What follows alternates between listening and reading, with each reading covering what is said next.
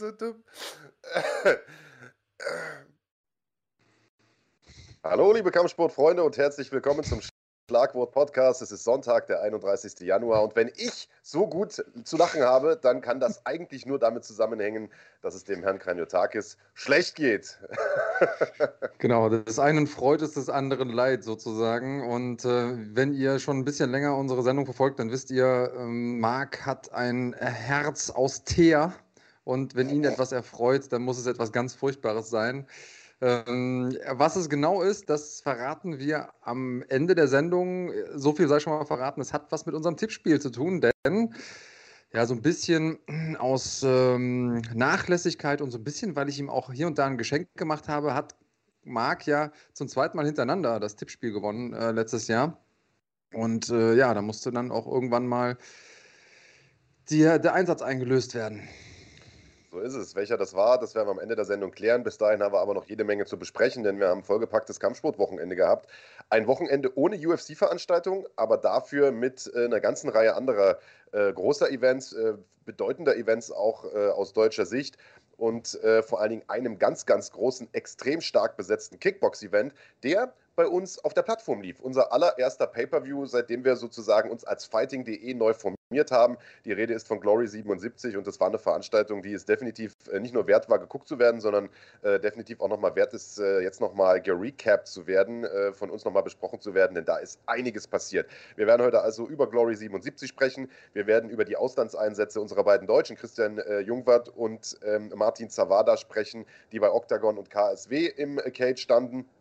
Und, und das haben wir ja gestern Abend auch schon angeteased, lieber Andreas Kanyotakis, wir werden bekannt geben, welche Kooperationspartner wir in den nächsten Wochen und Monaten bei uns hier auf der Plattform übertragen werden. Denn Glory 77 war zwar der erste Pay-Per-View, lief aber nicht auf YouTube, sondern extern sozusagen auf unserer Webseite fighting.de. Wir werden aber in den nächsten Wochen und Monaten einige Partner haben, die hier im Rahmen der Kanalmitgliedschaft auf YouTube zu sehen sein werden. Also seid gespannt, wir haben heute viel zu verkünden in der Sendung. Genau so ist es. Also für die Leute, die denken, okay, jetzt läuft das alles immer nur über fighting.de und äh, mit Pay-Per-View. Nein, logischerweise haben wir die Kanalmitgliedschaft ja genau dafür gemacht, dass ihr hier auf YouTube eure Stars, die deutsche Community, aber auch internationale Dinge verfolgen könnt. Und ähm, das wird auf jeden Fall passieren. Wer das genau alles ist, den ihr sehen könnt, mal ein erster Ausschnitt. Das erfahrt ihr heute, haben wir auch lange angeteased. Und ähm, weil wir bei KSW waren, da gab es ja nicht nur den Co-Main-Event mit Martin Zawada, sondern da gab es auch ein Main-Event, der ja ein bisschen anders lief, als viele Leute gedacht haben und der auch für, äh, sag ich mal, das war. Also auch darüber werden wir sprechen und ähm, insgesamt äh, einiges, worüber wir reden können. Womit würdest du gerne anfangen, Marc? Lass direkt mit Glory einsteigen, würde ich sagen, Andreas, denn das war ja nun im Prinzip das, worauf wir sozusagen unsere ganze Energie der letzten Tage ähm, äh, sozusagen konzentriert haben für alle nochmal zum Verständnis, wir haben den Glory Deal relativ kurzfristig eingetütet bekommen, hatten wenige Tage nur Vorbereitungszeit, das Ding anzuschieben, das Ding zu promoten, äh, nicht mal eine Woche. Und äh, dafür ist es extrem gut gelaufen. Also allein unsere Pre Show oder Watch Together Show, die wir parallel haben auf YouTube, hat irgendwie 150.000 Abrufe gehabt innerhalb äh, kürzester Zeit. Ähm, also allein das zeigt schon, wie groß das Interesse auch an äh, der Sendung war. Ähm, und man kann sagen, das war ein großer Erfolg für uns natürlich erstmal als Fighting.de, aber ich glaube auch für Glory, denn die haben jetzt im Prinzip ja. mit Glory 77 den zweiten mega fetten Event äh, abgeliefert innerhalb weniger Wochen, äh, nachdem man ja im Dezember schon den Kampf Batrahari gegen Benny Adekbui hatte, damals auch mit einem großen Schwergewichtsturnier. Äh, gestern, wie gesagt, wieder Schwergewichtsturnier, drei Titel Kämpfe, eine Menge krachender K.O.s und äh, Rico Verhoeven, wir haben es äh, sozusagen auf dem Vorschaubild hier auf YouTube schon gesehen, der fast schon unschlagbar anmutet. Was man nochmal ganz klar gesehen hat, ist, dass er zum einen natürlich technisch extrem gut ist, aber auch physisch einfach unglaublich. Also das ist mit äh, seinen fast 120 Kilo ein, äh, ja, eine physische Herausforderung für jeden Kämpfer da draußen. Ist er unbesiegbar? Ich glaube, das äh, haben wir alle nicht das Gefühl. Aber ist er der Beste und äh, wird es jemand schaffen, ihn zu besiegen? Das ist die Frage, um die es sich auch so ein bisschen drehen wird, aber lass uns doch erstmal beim Event bleiben. Ähm, ja. Ich finde, dass die Prelims oder der Prelim, muss man ja schon fast sagen, da gab es nämlich einen Reservekampf fürs Turnier. Leute, die ähm, sich mit Turnierkämpfen auskennen, die wissen, da kann immer einiges schiefgehen. Das weiß natürlich auch Glory. Deswegen haben sie gesagt, okay, wir machen nochmal einen Reservekampf und der Sieger aus dem Kampf könnte theoretisch sich in das äh, Turnier rein kämpfen, wenn denn da einer ausfallen würde. Und äh, Martin Packers hat gekämpft gegen Mohamed äh, Bali und das hat Anfang an gut gekracht und Lust auf mehr gemacht. Absolut. Und äh, Martin Packers ist ja ein alter Bekannter von einem der Turnierteilnehmer, nämlich äh, Levi Richters. Die beiden haben sich im äh, Infusion-Turnier vor einem Jahr äh, schon mal gegenübergestanden. Das ist also ein sehr, sehr guter Mann, äh, will ich damit sagen, der schon länger an der, an der Weltspitze auch mit äh, Box, beziehungsweise an der europäischen Spitze mitgekämpft hat. Und der hat im Prinzip den Abend gut eröffnet. Also das war ja äh, sozusagen auch ein Free Fight, das heißt, den konnte man sich noch auf YouTube anschauen, äh, ohne den Pay-Per-View gekauft zu haben. Also und wenn das nicht Lust gemacht hat auf mehr, dann weiß ich auch nicht, denn der Packers hat äh, seinen Gegner Mohamed Bali, der anfangs gut aussah, Druck gemacht hat nach vorn, einfach mal in der dritten Runde durch die Seile geknallt und äh, also buchstäblich aus dem Ring war ja. ganz guter Auftakt für den Abend, würde ich mal sagen. Richtig, High Kick reingehauen, dann ist äh, Bali zurück zu den Seilen gewichen, hat dann nochmal einen Haken gefressen und dann hat er sich so äh, ja quasi mit dem Gesäß durch die Seile gedrückt und das war's. Es sollte nicht das einzige Mal bleiben an dem Abend, dass jemand aus dem Ring geflogen ist. äh, interessanterweise. Aber dazu kommen wir äh, später nochmal. Also zwei gute Argumente an einem Abend schon für den Cage. Ja. Also zumindest das einzige Mal, dass einer durch äh, eine Attacke eines Gegners durch den Ring geflogen ist. Das kann man ja zumindest schon mal sagen. Aber äh, vollkommen richtig, der Abend ging spektakulär weiter. Interessanterweise, also, oder fangen wir mal so rum an, normalerweise ist es ja so, wenn man diese One-Night-Turniere hat, äh, dass man sozusagen die, die, die Halbfinalkämpfe oder Viertelfinalkämpfe, je nachdem, wie, wie, wie groß oder wie stark besetzt das Turnier ist, wie viele Leute da mitmachen, äh, dass man die an den Anfang der Card setzt und dann sozusagen die Superfights und die normalen Kämpfe, regulären Kämpfe äh, danach folgen lässt und dann erst das Finale, damit die Kämpfer möglichst lange Zeit haben, äh, sich zu erholen. Das war in dem Fall nicht so. Also äh, ich hätte eigentlich damit gerechnet, dass die Halbfinalkämpfe, also Verhoeven gegen Gerges und das gegen Tariq Kababes direkt am Anfang der Maincard stehen. Hat man nicht gemacht, ganz im Gegenteil. Der Abend wurde eröffnet von zwei Halbschwergewichten, Luis Tavares und Donegi Abena die beide ein bisschen was zu beweisen hatten, denn es gab ja auch einen Halbschwergewichtstitelkampf noch auf der Card und äh, die Gewichtsklasse jetzt nicht so mega fett besetzt da bei Glory, sodass es im Prinzip durchaus zu einer, ich sag mal, äh, Titelchance vielleicht nochmal in der näheren Zukunft äh, führen könnte. Donagi, äh, Donegi Abena hatte ja schon eine Chance verloren gegen Alex Pereira und ähm, war lange Zeit als der nächste große Star gehypt worden, aber hat sich extrem schwer getan. Richtig, das getan hat. Das waren die Punktrichter. Denn normalerweise ja bekannt dafür, dass sie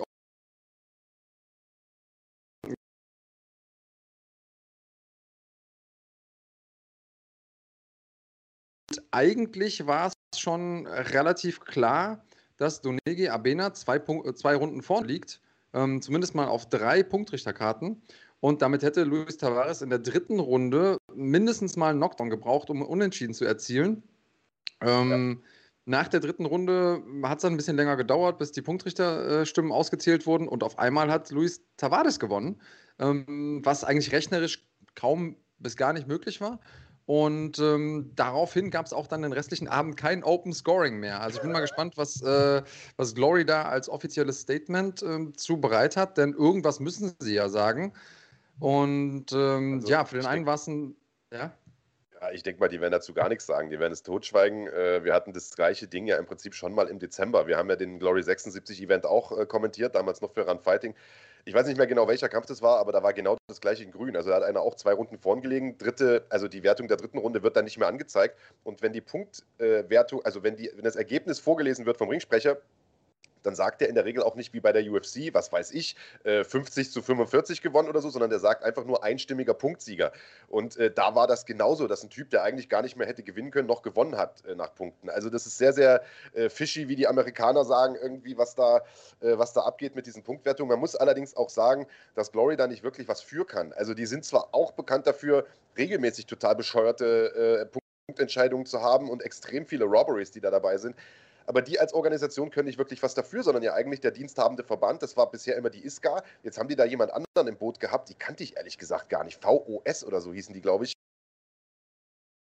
aber äh, das war tatsächlich sehr, sehr seltsam. Man muss äh, Luis Tavares, äh, also sozusagen, in der Wertung hätte er eigentlich nicht wirklich gewinnen können, war aber für mich trotzdem der gerechtfertigte Sieger dieses Kampfes. Wie hast du es gesehen? Ja, ja, das ist so ein bisschen das Ambivalent, haben wir gesagt.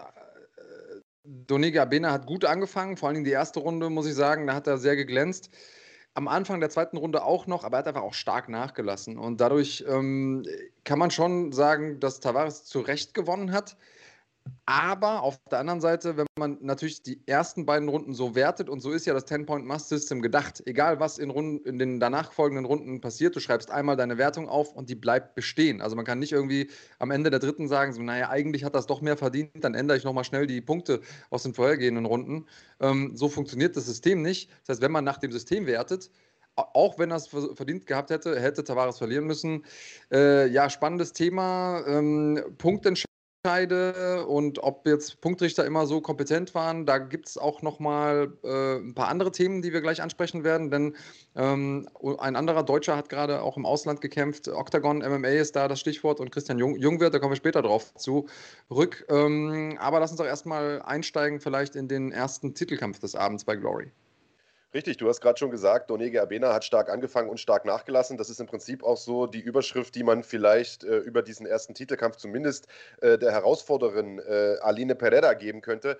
Ähm, die ist die Schwester tatsächlich von Alex Pereira, der ja den Co-Hauptkampf bestritten hat der Veranstaltung und ist da angetreten als die große, ich will nicht sagen Unbekannte, aber als eine, bei der man nicht genau wusste, was hat man zu erwarten. Die hat noch nicht viele Kämpfe bestritten gehabt. Äh, ich glaube, sieben Kämpfe, zwei davon bei Glory, den letzten durch einen sehr, sehr schnellen K.O. auch gewonnen. Also man hatte so ein bisschen das Gefühl, okay, die hat da tatsächlich dieselben Gene wie der Bruder, die hat da Dampf in den Fäusten ähm, und äh, hat da gegen Tiffany van Soest, äh, unglaublich erfahrene, die Grand Dame im Prinzip dabei Glory ähm, äh, zunächst auch sehr, sehr gut gestartet. Hat sich Van Soest vom Leib gehalten, lang gehalten, immer wieder gestoppt beim Reingehen.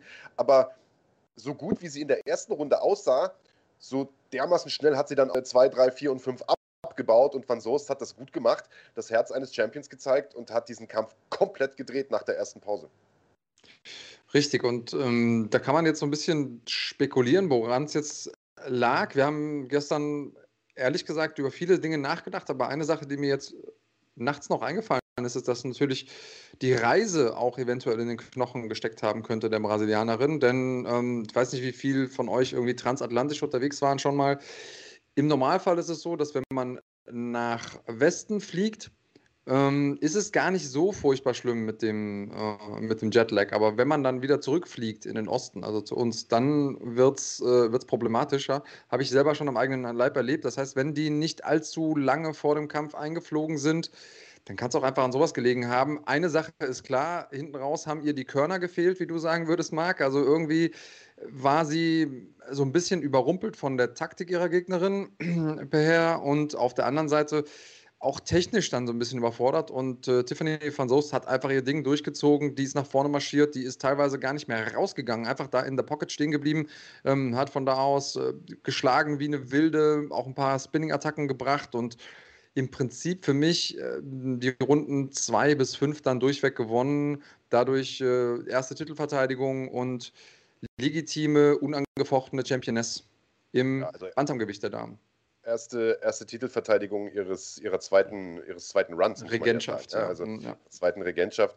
Ähm, Grüße übrigens an alle in der Schlagwort Nation. Im Chat wird es langsam voller. Äh, gebt mal Bescheid, Mann. Wer von euch hat den Pay-Per-View gestern geschaut und äh, wie hattet ihr die Kämpfe gesehen? Wie habt ihr den Tavares gegen, gegen Abena-Kampf gesehen? Wie fandet ihr den, den Mädelskampf? Äh, erzählt mal so ein bisschen.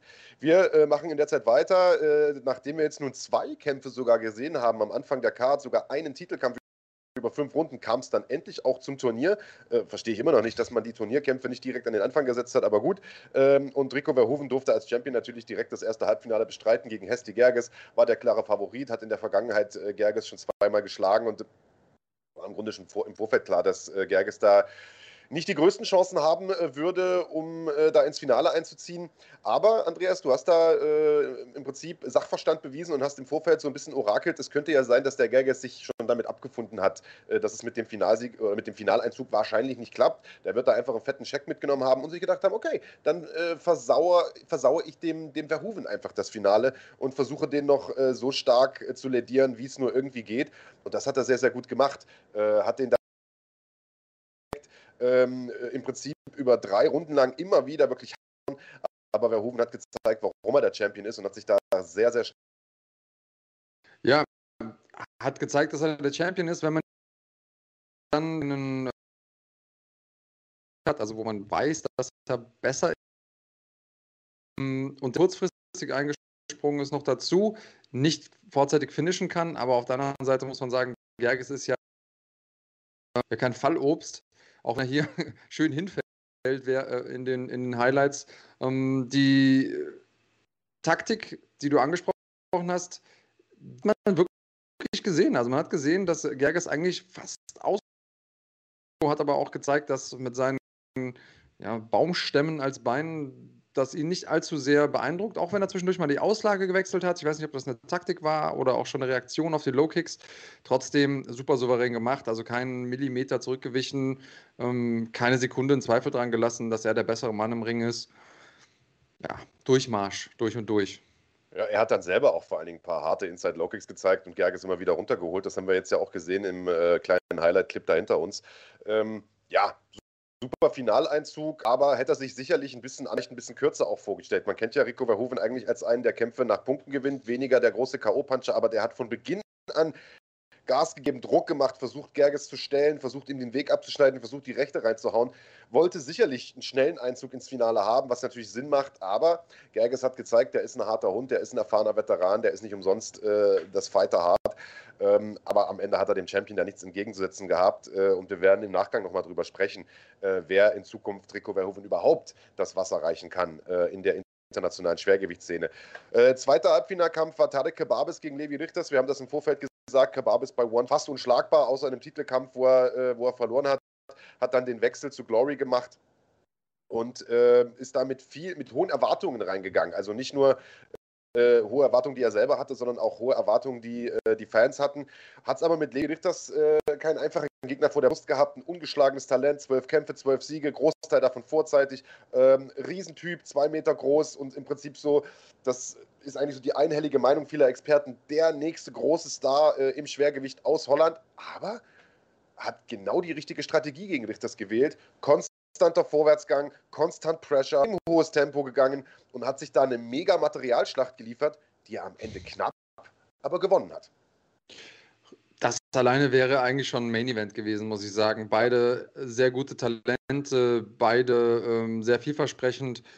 Und ganz im Ernst, wäre nicht Rico im Turnier gewesen, äh, beide im Prinzip auch für mich die Favoriten des Turniers ähm, gewesen. Oder da wäre für mich klar gewesen, der Sieger dieses Kampfes hat die besten Chancen. Auf der anderen Seite muss man natürlich sagen, Chababis hat da auch einen hohen Preis bezahlt, den er auch bezahlen musste, gegen jemanden wie Levi Rick zu gewinnen. Das Ding war knapp und ähm, Kampf bei Glory, muss ich sagen, hätte man sich kaum einen besseren Einstand äh, wünschen können aus der Sicht von Chababis. Auf Kampf verliere, dann so. Äh, abgeliefert, nicht, nicht, nicht zu Boden gegangen, aber ähm, trotzdem gezeigt, was er kann. Und vielleicht kann er daran ja noch so ein bisschen noch daran, dass er einer der Großen der Zukunft sein wird. Ja, denke ich auch. Äh, zumal das ein Kampf war, wie du schon sagst, äh, der, glaube ich, eine Lernerfahrung für ihn war. Denn er hat da echt einen gehabt, der konstant gekommen ist, der ihn auch hart getroffen hat. Man hat gesehen, Richters hat auf jeden Fall äh, das Kinn, um im Schwergewicht oben mitzumischen, denn Richter, denn, denn Rababis schlägt ein, äh, der schlägt ein richtiges Pfund. Ähm, am Ende war das eine enge Kiste, muss man sagen. Also selbst wenn Richters das Ding äh, nach Punkten gewonnen hätte, hätte sich wahrscheinlich sogar keiner aufregen können. Äh, das war dann so ein bisschen die äh, ja die Frage, was wird da mehr gewertet? Ja, Richters hatte die Kniestöße, er hatte die Switch-Kicks, er hatte die High-Kicks, er hatte die spektakuläreren Aktionen, die Gloria eigentlich auch höher bewertet normalerweise. Äh, Kawabis war aber eher so das Arbeitstier. Es war ein Arbeitssieg, er hatte mehr Schläge, mehr Punches, er hat Kombination geschlagen zum Körper. Und äh, das war letztlich das, was die Punktrichter überzeugt hat, echt überzeugt hat. Aber ich glaube, es hätte auch keiner meckern können, wenn Richters das Ding am Ende äh, gewonnen hätte, wenn das also umgekehrt abgelaufen wäre oder wenn es ein Unentschieden ge gewesen wäre. Einige äh, Judges hatten das ja so, daher Majority Decision ähm, und nicht Split Decision. Äh, und wenn die beiden nochmal in eine Extra-Runde hätten, was natürlich der Super-GAU gewesen wäre, äh, wenn man bedenkt, dass da noch ein Finale äh, sozusagen gewartet hat.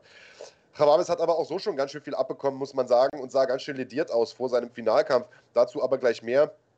Wir hatten ja noch zwei Titelkämpfe, bevor es überhaupt zum Finale kam. Cedric Dumbe gegen Motel Grönhardt, absolutes Hassduell. Äh, Kampf im Weltergewicht. Äh, Grönhardt, äh, der Interims-Champion, Dumbe, der reguläre Champion. Beide standen sich schon zweimal im Ring gegenüber. Es stand 1 zu 1 zwischen beiden. Ist allerdings auch schon ein bisschen her. Kampf war für Dezember geplant. Damals ist er geplatzt. Jetzt wurde er nachgeholt. Und äh, Dumbe, Andreas, hatte zuletzt ja einen extremen Lauf, hat extrem viele starke Leute weggehauen und weggehauen im Sinne von vorzeitig besiegt. Grönhardt, so ein bisschen so, wir haben gestern gesagt, im Spätsommer seiner Karriere, aber immer noch ein absoluter Topmann, immer noch brandgefährlich. Äh, und auch das war ein extrem, extrem spektakulärer Kampf. Eine Spektakularität, wie du es gestern so schön genannt hast. ja, den Begriff haben wir auf jeden Fall gestern einzementiert, ob es ihn jetzt vorher gab oder nicht. Ähm, das war eine ziemlich abgefahrene Geschichte. Und wir haben ja gesagt, Dumbe und auch eigentlich Gronat genauso, die haben schon die Fallhöhe für sich sehr, sehr hochgeschraubt. Einfach durch die Rivalität, durch die Aussagen, die vorher gemacht wurden. Also Dumbe da mit seiner äh, mit seinem Einspieler, wo er im Beichtstuhl sitzt und äh, sagt, ja, ich kann nicht anders, ich muss den Leuten halt einfach wehtun und jetzt als nächstes ist irgendwie Gronhand dran. Ähm, wenn du sowas machst und nachher natürlich rausgehst und, aus, und kämpfst wie ein Pflaume, dann äh, kannst du dich erstmal nicht blicken lassen eine Zeit lang. Aber Dumbe hat einfach da eine Show abgezogen, hat sein Ding gemacht, immer wieder mit dieser äh, Overhand Right versucht zu treffen, auch hin und wieder getroffen. Am Anfang hat das Gronert auch noch ausgehalten. Und dann kam die zweite Runde. Und in der zweiten Runde, da hatte äh, Dumbe zunächst Gronert gut angeschlagen, auch schon mal auf den Boden gebracht. Ähm, und dann gab es eine sehr interessante Situation, sag ich mal. Wir haben es eben ja schon mal angeteased. Ähm, magst genau du oder so ist es. Du kannst das gerne, du kannst das gerne ausführen, Andreas Graniotakis. also, äh, Gronat hatte ähm, trotzdem noch genug Feuer in sich, genug Kampf zurückzukommen und Dumbe zuzusetzen, wollte mit einem eingesprungenen Knie angreifen und ähm, auf dem Weg zum Seil, wo Dumbe stand, ähm, hat er, äh, Dumbe ist dann einfach rausgegangen, ist rausgezirkelt und Gronat ist dann über das Seil geflogen. Mal gucken, ob das hier in der, also hier ist einmal die Situation und dann äh, hoffentlich noch, wie er aus dem, aus dem Ring fliegt, was natürlich erstens super scary ist im ersten Moment, denn so auf den, auf den Rücken, da ähm, haben wir es gesehen und ähm, erstmal war nicht klar, kann er denn überhaupt weiterkämpfen? Ich sag mal so, jemand mit der hätte gesagt, ah, aua, aua, ich kann nicht weitermachen, aber das muss man ihm natürlich auch anrechnen. Ähm, da hat äh, Grunert halt gesagt, okay, nee, das, äh, das zieht durch. Ja, und dann hat er diese äh, rechte Overhand aus der Hölle gefangen. War es dann auch wirklich vorbei und das war ein ordentlicher K.O. Den äh, haben seine, seine Ahnen noch mitbekommen. Absolut. Also äh, erstmal noch zu diesem, zu diesem Ding, wo er aus dem Ring fliegt. Das kann er natürlich nicht Ring da den Kampf abzubrechen, nach dem, äh, nach dem Hin und Her, das es da vorher gab.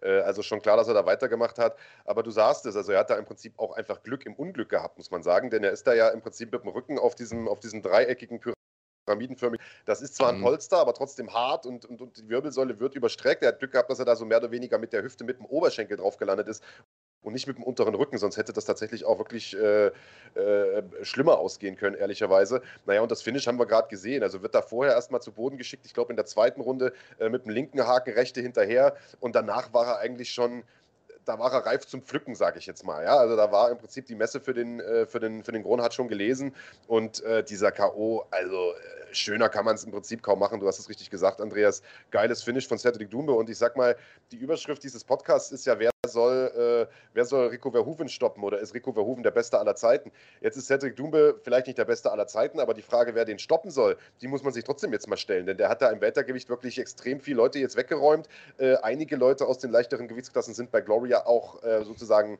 die, die hat man ziehen lassen, die kämpfen jetzt unter anderem bei One. Und die Frage ist jetzt, was macht er denn eigentlich noch? Bleibt er bei Glory, eine Organisation, die inoffiziell, äh, sagen wir mal, den Fokus jetzt eher auf die schwereren Jungs richtet? Geht der woanders hin und kämpft dort oder wechselt er vielleicht sogar die Sportart? Ja, also für mich sind die beiden Dinge, die Cedric Dumbe irgendwie spannend halten würden, entweder der Wechsel zu One oder eben der Wechsel zur UFC. Der Wechsel zu One hätte natürlich den Vorteil, dass er da beides machen könnte. Da könnte er Kickboxen mit dünnen Handschuhen, was ich ja persönlich sehr feiere, oder er könnte natürlich MMA kämpfen und sich da so ein bisschen rantasten. Ähm, ganz, schön, äh, ganz schön spannend. Auf jeden Fall, ähm, was ich nicht sehen will, sind Kämpfe, und das gilt jetzt nicht nur für Dumbe, sondern generell im Kampfsport, Kämpfe, wo ich vorher schon denke, mh, hm, der andere hat keine Chance. Also auch wenn das manchmal natürlich Absatz gibt und so, aber das sind die Kämpfe, die ich eigentlich nicht sehen will. Ansonsten gucke ich mir Boxen an. Bin ich hundertprozentig äh, bei dir. Wir äh, bleiben vielleicht jetzt einfach mal dabei, dass wir sagen, wir harren der Dinge, die da kommen und freuen uns ganz egal, wo Cedric Dumbe äh, aufschlägt äh, auf seine nächste Performance, denn der Typ ist momentan einfach on fire.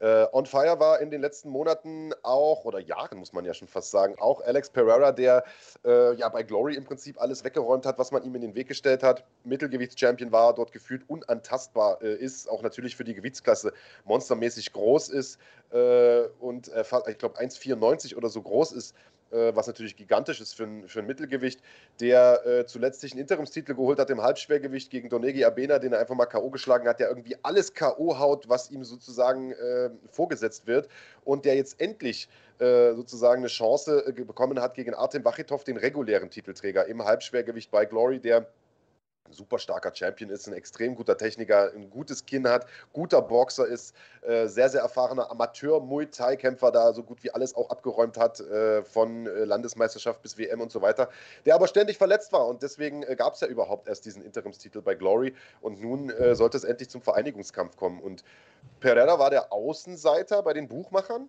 äh, Wachitow äh, als, als amtierender Champion der Favorit. Ich persönlich hatte Pereira allerdings vorne und hätte gedacht, der äh, zerraucht den da irgendwie in der ersten oder zweiten Runde. Denn, äh, wie gesagt, Pereira hatte zuletzt einen echt starken Lauf. Und ehrlicherweise sah es zu Beginn auch so aus, als würde das genauso passieren. Wachitow hat sich viel hinter der Doppeldeckung verschanzt, äh, hat einen Haufen Dinge auf die Deckung, aber auch vorbei äh, kassiert von Pereira. Aber ich glaube ehrlicherweise, Andreas, korrigiere mich, wenn ich falsch liege, dass das ein Stück weit vielleicht auch Strategie war, sich den Pereira erstmal müde boxen lassen. Du hast es vorhin gesagt, seiner Schwester ging es ja ähnlich. Starke erste erste Runde danach abgebaut, äh, denn ab Runden 2 und 3 hat, äh, hat der Wachitow dann nochmal äh, das Ruder rumgerissen und nochmal übernommen. Richtig, und äh, wir waren uns ehrlich gesagt nicht ganz sicher, wer den Kampf gewinnen wird. Äh, die Punktrichter übrigens auch nicht, deswegen war es am Ende ja eine Split-Decision. Und ähm, ich hatte das Gefühl, dass es so ein bisschen nicht ganz so eindeutig und nicht so ganz schlagartig war wie bei Perhers äh, Schwester. Aber doch, klar, am Anfang war er stark. Am Anfang hat er im Prinzip aus jeder Distanz getroffen, auch hart getroffen, viele gute ähm, Kombinationen geschlagen. Und dann hinten raus ist er langsamer geworden. Äh, Vakitov ist irgendwie besser reingekommen in das Ding. Und ähm, ich, also es ist manchmal ein bisschen schwer, weil wir ja gestern wirklich äh, keine einfache Aufgabe hatten, muss man jetzt auch mal der Fairness halber sagen. Wir haben ja gleichzeitig nicht nur den Stream betreut und äh, den Chat äh, mitgelesen und Glory geguckt, sondern auch noch KSW mit einem Auge mitgeguckt. Ähm, während dieses Kampfes mal, sogar, genau. Ja, während dieses Kampfes. Das heißt, äh, weil parallel hat nämlich Martin gekämpft bei KSW. Das heißt, ich müsste mir den Kampf jetzt nochmal ganz genau angucken. Aber mein Gefühl beim Schauen war eigentlich eher, dass Peher verliert. Und dann war der Sieg doch ein bisschen überraschend für mich. Ging es dir genauso? Mir ging es ähnlich. Also wir hatten ja gestern auch, äh, du sagst es erstes Mal vollkommen korrekt, äh, wir hatten immer nur so mit einem Auge hingucken können, das andere auf dem Chat, das nächste bei KSW. Also wir hatten quasi gestern äh, das, das Hühnerauge mitgucken lassen sozusagen. Ähm, und zum ersten Mal in meiner Karriere habe ich irgendwie zwei Events gleichzeitig kommentiert. Das war auch mal, ein, war, war, auch mal eine Premiere. Ähm, und wir haben uns aber ja auch immer mit der Schlagwort Nation kurz geschlossen und auch mal in den Chat reingefragt, wie seht ihr den Kampf? Wir, wir beide hatten es ja nach der vierten Runde zwei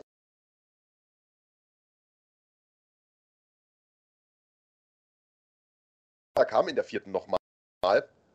Äh, das heißt, die letzte musste entscheiden. Und da hatte ich ehrlicherweise Wachitow vorn. Äh, der Chat hat das eigentlich geschlossen genauso gesehen, denn ähm, gefühlt ist Wachitow hinten raus richtig aufgetaut, aus sich rausgekommen. Während er sich am Anfang noch irgendwie verschanzt hat hinter den, hinter den Handschuhen und, und auch überwiegend geboxt hat, muss man sagen, hat der zum Schluss die Bodykicks rausgeholt, die rausgeholt. Extremes Volumen auch gegangen äh, und hatte vor allen Dingen, ich weiß gar nicht, wer das jetzt hier geschrieben hat im Chat, Big Boss schreibt das, äh, hat auch mehr Power Punches rausgehauen. Das ist ja eigentlich die Spezialität von Pereira. Aber Wachitow hat da ein paar Fackeln reingehauen, wo ich mir dachte, alter Schwede, äh, wenn da einer durchkommt, dann sind die Lichter aus. Das heißt, ich hätte auch gedacht, Wachitow macht das Ding, aber war eine sehr, sehr enge Kiste. Pereira ist der neue Champion und ehrlicherweise ist das vielleicht auch das bessere Ergebnis, Andreas, denn so kann man jetzt sagen, enges Ding, brauchen wir einen Rückkampf.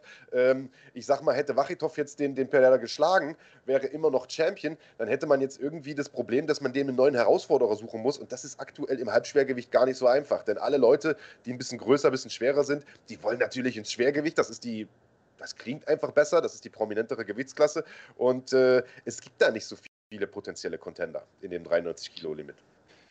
Richtig, jetzt haben wir ehrlich gesagt am gestrigen Abend alleine schon ein paar Sachen gesehen, die aus Matchmaker uninteressant waren. Das eine war, Per selber im äh, Postfight-Interview hat Rico herausgefordert. Äh, ich weiß nicht, ob das für ihn gut ist, denn er kommt ja ursprünglich aus dem Mittelgewicht Per und dann äh, gegen ein wirklich schweres Schwergewicht anzutreten. Ja, kann man machen. Ich, also ich weiß nicht, ob das aber sein bester Karrieremove ist. Ähm, Promo-Move, um mal irgendwie den Namen rauszuwerfen, finde ich gut. Aber ich habe es eben schon mal gesagt, ich finde den Kampf gegen äh, Tarek Khababes, der, der, würde mich interessieren. Das würde ich, würd ich mir sofort angucken, denn der hat sich mehr als teuer verkauft und äh, ich glaube, die beiden würden auch einfach stilistisch für ein Feuerwerk sorgen. Deswegen gerne machen und ähm, danken mir danach. Bin ich bei dir. Tatsächlich äh, weiß ich aber gar nicht, ob Kawabes äh, sich da in Zukunft im Halbschwergewicht aufhalten möchte. Denn ursprünglich hätte der äh, sein Glory-Debüt ja gar nicht in diesem Turnier äh, geben sollen. Äh, das ist ja kurzfristig zusammengestellt worden, weil äh, Jamal Ben Sadiq, der Gegner von Rico Verhoeven, ausgefallen ist mit Rückenproblemen. Ursprünglich war geplant, dass Khababes gegen äh, Antonio Platzibat in den äh, Ring steigt, also in einem ganz normalen Kampf. Und Platzibat ist halt auch Schwergewicht. Also äh, ich denke schon, dass der bei Glory, das ist das, was ich gerade angedeutet hatte, eher in Richtung Schwergewicht tendiert. Aber wer weiß, wenn man ihm da genug Geld hinlegt, vielleicht macht man diesen Kampf. Ehrlicherweise würde ich mir den super gern angucken. Grundsätzlich hoffe ich jetzt aber erstmal, dass es den Rückkampf gibt zwischen Pereira und äh, Wachitov. Ich denke, die beiden haben noch eine Rechnung miteinander offen und äh, man weiß ja, Glory ist da auch nicht so, äh, was Rückkämpfe angibt. Da sind die ja normalerweise sehr, sehr äh, sehr, sehr offen für. Ähm, ja, dann hatten wir noch ein, das große Turnierfinale, Andreas Kranjotakis. Und äh, wir haben vorher gemutmaßt, ob äh, vielleicht nach dieser Vorstellung, die wir im Halbfinale gesehen haben gegen Richters, äh, mit der Strategie, die er da gefahren ist, vielleicht derjenige ist, der äh, Verhoeven die erste Niederlage seit vielen, vielen Jahren beibringen könnte. Denn äh, das ist genau die Strategie, die du für den eigentlich brauchst. Du darfst ihm keinen Platz lassen zum Arbeiten, du darfst ihn gar nicht erst in den Rhythmus finden lassen, musst viel Druck machen, ihn in den Rückwärtsgang zwingen, zum Körperarbeiten, Overhands zum Kopf schlagen. Das ist eigentlich das ähm, Idealrezept, um Rico Verhoeven zu schlagen. Aber so richtig hat der Verhoeven äh, den Rababis da nie in den Kampf finden lassen. Ja, da muss man einfach schauen, ähm, wie viel der Turnierfaktor da einfach eine Rolle spielt. Denn Chababes, wir haben es ja gesagt, der war in einer Materialschlacht vorher, der hat wirklich einiges an, an Federn gelassen, sagen wir mal so. Und ähm, ein ausgeruhter und nicht schon vorermüdeter Tadik. Okay, Freunde, seht ihr uns wieder? Gebt mal kurz äh, Bescheid, ob alles wieder da ist der äh, Kollege Kahn, äh, vielleicht zur Info, der äh, hat jeden Tag Punkt 11.40 Uhr mittags, sonst gibt es Ärger mit der Mutti. Und äh, genau deshalb musste der jetzt mal kurz rausgehen, hat sich direkt, äh, hat sich direkt ein hat sich direkt einen Eiran reingehauen und äh, sozusagen für auf die Faust und jetzt, jetzt ist er wieder am Start. Also gebt mal Bescheid, ob ihr uns wieder seht und hört. Läuft. Wunderbar, das klingt doch hervorragend. Super.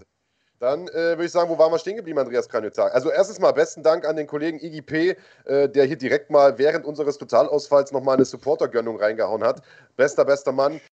Willkommen in der Familie, bist ja eigentlich schon viel, viel länger am Start. Äh, einer, der schon von Anfang an hier mit, äh, mit immer dabei ist im Chat. Und äh, vielleicht noch eine Frage, auf die wir eingehen wollen, äh, von, wie heißt der junge Mann, der sie gestellt hat? Philipp Schmidt, glaube ich, oder sowas. Philipp Smith. Mhm. Oder? Der hat mich gefragt. Das mit den äh, Ballsportlern? Ich, ja, ja, was ich äh, halten würde von dem Kampf zwischen äh, Slatan und Lukaku. Andreas erstmal Fragezeichen, plopp, plopp, plopp. sind tatsächlich Fußballer und äh, ich würde niemals gegen Slatan tippen. Also das muss man, das muss man tatsächlich auch nochmal sagen. Ähm, okay, wir waren äh, beim Hauptkampf stehen geblieben, bevor hier alles abgeschmiert ist. Andreas Kanyotakis, Rico Verhoeven, Tarek Kababes. Ähm, und ja, Kababes hat sich wohl tatsächlich den Arm verletzt. So haben wir es zumindest irgendwie äh, äh, rausgehört. Ich glaube beim Blocken eines Kicks, denn äh, das hast du im, in der Übertragung auch gesagt, Andreas, die, die Beine von Verhoeven einfach, einfach Baumstämme. Äh, Baumstämme, die sich schnell bewegen. von daher, ja, äh, kein, kein Wunder, dass da auch wenn mal ein Kick auf den Block geht, großer Schaden angerichtet wird. Genau so ist es. Und äh, damit äh, Rico, der Turniersieger im Schwergewicht. Also es hätte theoretisch auch um seinen Titel gehen können. Er hätte ihn nicht verloren, denn er hat dann das zweite große Turnier gewonnen. Und damit auch so ein bisschen die Frage hinterlassen, ähm, ist er der Beste aller Zeiten? Also wir haben es ja so ein bisschen auf dem, auf dem... Okay, wunderbar, da sind wir back. Ton wieder da? Soul King MMA sagt, dass ihr ab und zu so Patzer habt, macht die Sendung umso sympathischer. Ja, also vielleicht nochmal zur Erklärung. Die Leute verstehen das halt auch immer nicht so ganz. Natürlich ist es scheiße, solche Patzer zu haben und es ist auch nicht wirklich entschuldbar. Äh, aber grundsätzlich ist es ja so, dass die ganzen anderen YouTuber, die äh, solche Patzer nicht haben, auch nicht live gehen an, mit Leuten von zwei unterschiedlichen Orten. Dazu noch Videos. Also wir, wir machen im Prinzip eine, eine, eine, Sendung, wir produzieren eine Sendung live äh, mit wir mal, Mitteln wie Skype und so weiter. Das ist natürlich immer äh, leider sehr, sehr fehleranfällig, aber äh, wir bleiben da dran und versuchen das in Zukunft zu vermeiden. Also vielen, vielen Dank für euer Verständnis und äh, vor allen Dingen für eure, für eure Unterstützung, sowohl, ähm, sagen wir mal, äh, finanzieller Natur als auch moralischer Art.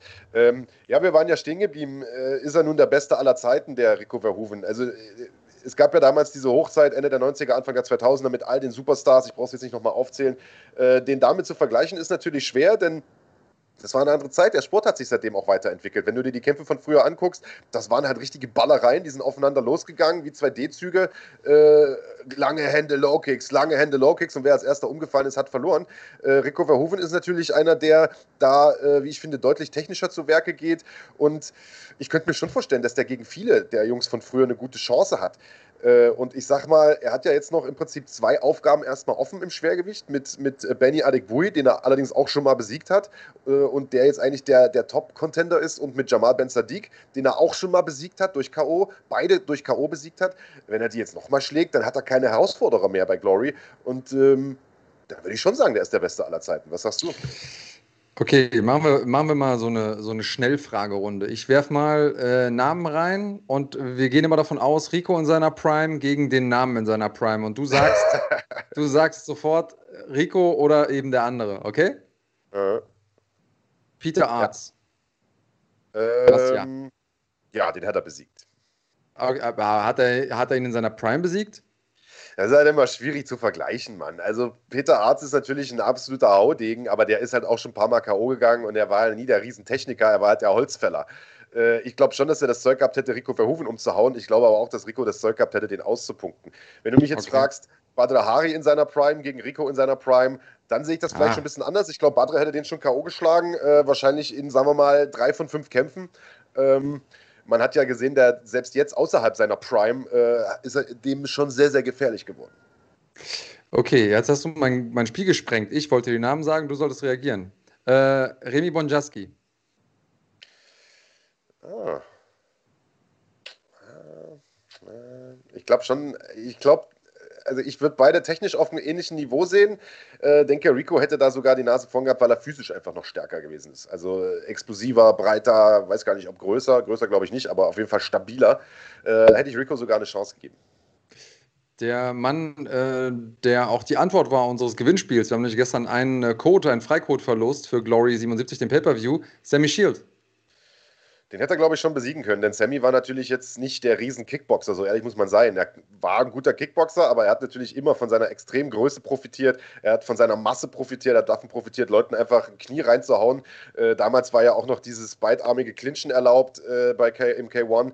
Also äh, ich glaube schon, dass er, dass er den hätte schlagen können. Ähm, Allerdings muss man, man muss natürlich auch sagen, und das ist ja das, was K1 damals wie heute auch so spannend gemacht hat, äh, dass das ja auch immer ein Stück weit ein Glücksspiel ist. Ähnlich wie in der UFC ja auch. Man hat es ja bei K1 gesehen, viele Rückkämpfe untereinander unter den Leuten, die auch in beide Richtungen immer ausgingen. Also da gerade im Schwergewicht entscheidet natürlich auch immer, wer trifft gerade richtig. Äh, also klar hätten die alle auch keine Ahnung, durch den, den Verhoeven K.O. schlagen können. Aber ich glaube schon, dass der eine Chance gehabt hätte gegen Shield, äh, gegen, gegen Bonjaski ich weiß nicht, gegen so aggressive Leute wie, äh, wie ein Gokhan Saki oder wie, wie, wie gegen Badr Hari, die wir ja beide äh, bei uns jetzt aufs, aufs, aufs Thumbnail gepackt haben. Ich glaube, gegen die hätte er eher Probleme bekommen, die halt einfach konstant nach vorn gehen, konstant Druck, konstant ballern, hohes Volumen, harte Hände. Ich glaube, das wäre so seine, seine Achillesferse geworden. Alistair Overeem? So im Jahr zwei, wann, wann hat er die K 1 gewonnen? 2010, ja? Ja.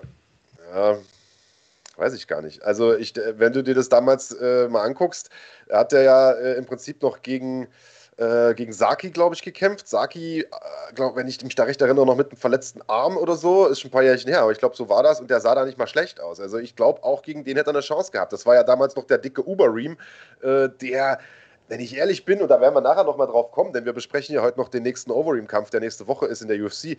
Äh, ich fand den zu der Zeit kickboxerisch, es klingt ein bisschen paradox, weil er da natürlich K1-Champion geworden ist, aber gar nicht so gut. Ich finde ihn jetzt, wo er leichter ist, fast schon besser, weil er beweglicher ist und so weiter und spritziger. Aber äh, ja, ich glaube, auch den hätte er schlagen können.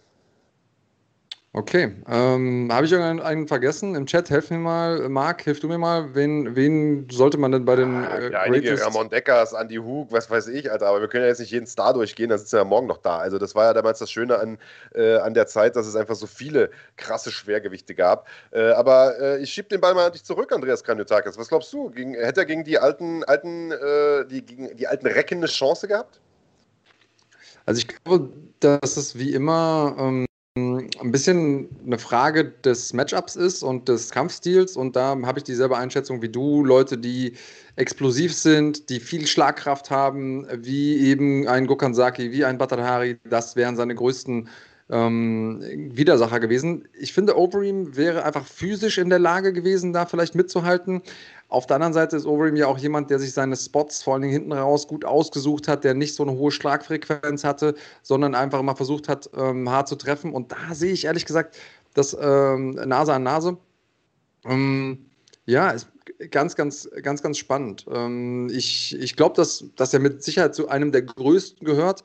Und diese Goat-Diskussion ist ja sowieso immer ein bisschen schwierig, weil man immer fragen muss, welche Kriterien setzt man an und wie viele von zehn Kämpfen muss denn dann derjenige gewinnen, um dann irgendwie besser zu sein als ein Sammy Shield oder so? Man wird es halt auch nie wissen. Das ist äh, die Frage Superman oder Batman so, weil du kannst den Kampf ja nicht, du wirst es nie rausfinden. Wie wirst du es machen? Du wirst nicht Prime äh, hierher zaubern können. Aber äh, lass uns die Frage vielleicht auch einfach mal, es ist ja ein nettes Gedankenspiel, äh, an den Chat weitergeben, an die Schlagwort Nation weitergeben. Was glaubt ihr, äh, wie hätte sich Rico Verhoeven gegen die ganzen Altstars geschlagen, wenn man ihn sozusagen irgendwie mit den Skills, die er jetzt hat, ins Jahr 2000 beamen könnte? in die K1 World Grand Prix oder 2005 oder weiß der Fuchs äh, in die K1 World Grand Prix Serie und dort gegen die ganzen Killer äh, hätte stellen können. Das wäre natürlich interessant. Schreibt es einfach rein in die Kommentare, in den Chat. Ähm, du hast gerade über Alistair Overeem gesprochen und das ist doch eigentlich die perfekte Überleitung, Andreas Kranjotakis, für unser Tippspiel, denn Alistair Overeem steht nächste Woche im Ring in der UFC und bekommt zu tun mit Alexander Volkov. Bevor wir äh, dazu kommen und die Kämpfe für nächste Woche tippen, haben wir allerdings noch eine ganz, ganz kurze Unterbrechung.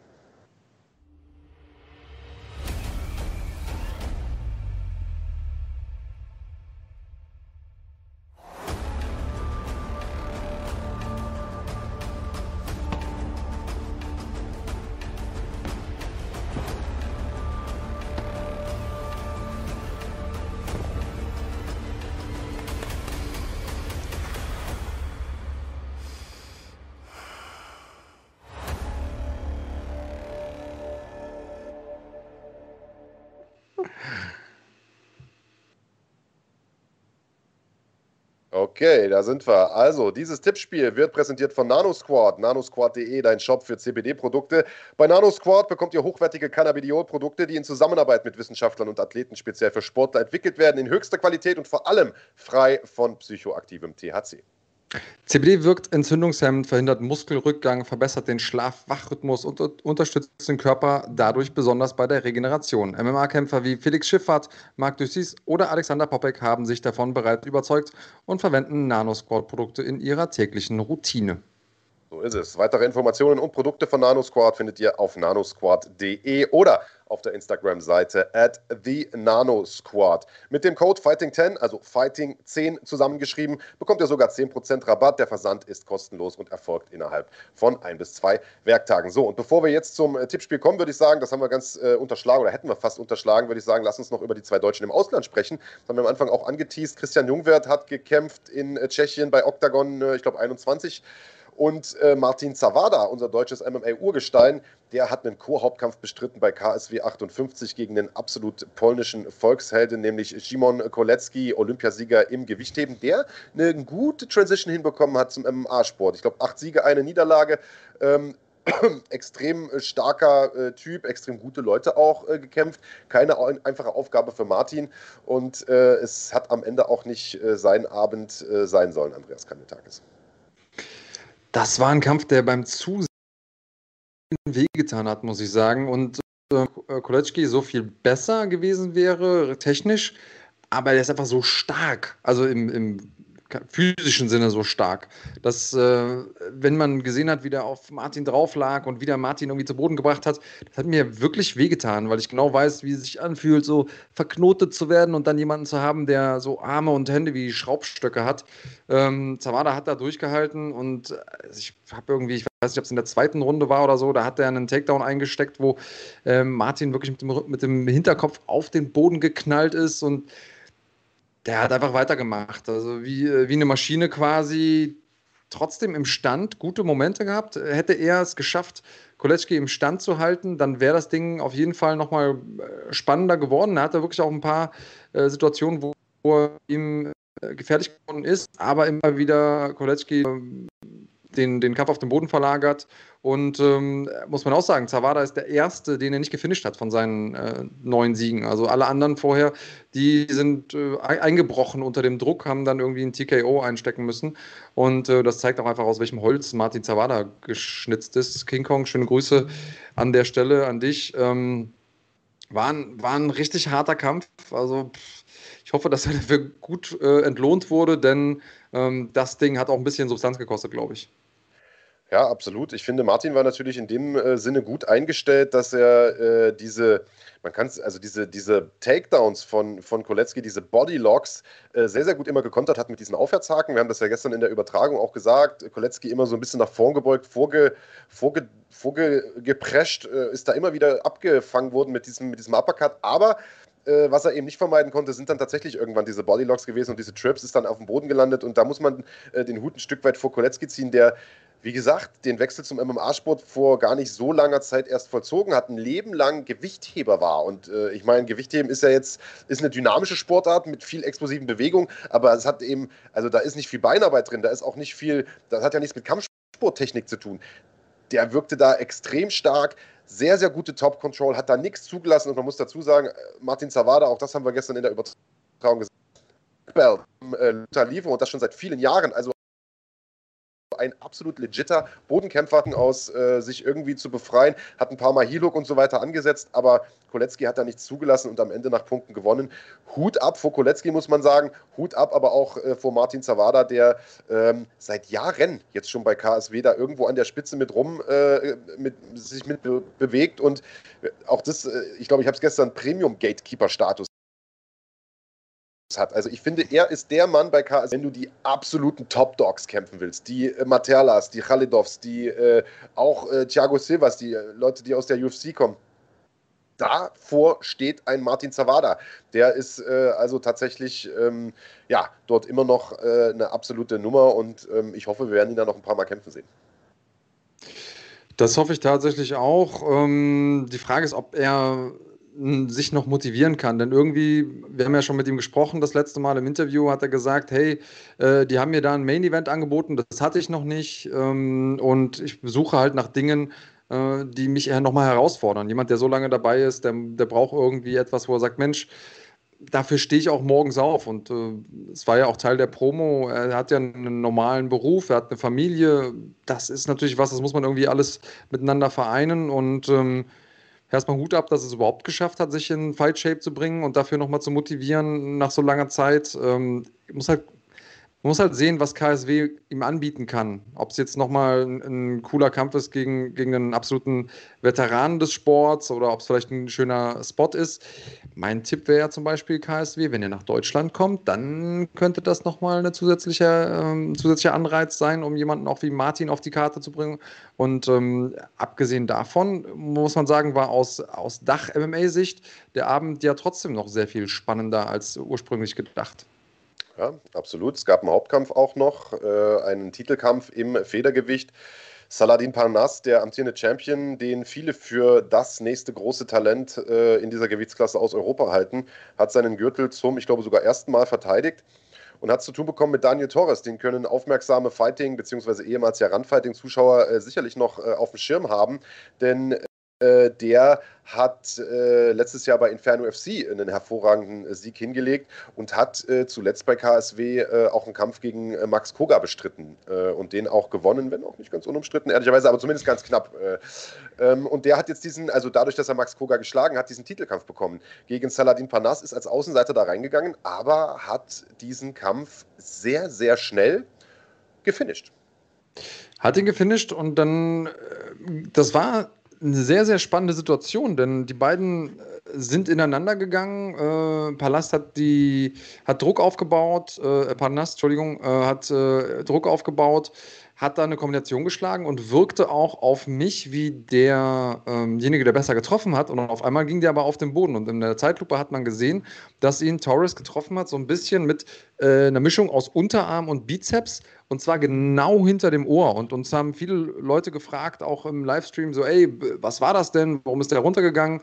Tatsächlich sitzt dann hinter dem Ohr das, äh, der Gleichgewichtssinn. Und ähm, wenn man da getroffen wird, einfach in der richtigen Intensität, an der richtigen Stelle, dann geht man kurz runter. Und ich habe mir das Ding ein paar Mal angeguckt. Das gibt es ja auch auf Social Media nochmal so als kurzes Clip, als kurzen Clip. Und äh, Panas war da wirklich stark beeinträchtigt. Also der ist zwar danach aufgestanden und hat gesagt, ey, warum habt ihr abgebrochen? Aber der war noch wackelig auf den Beinen und so.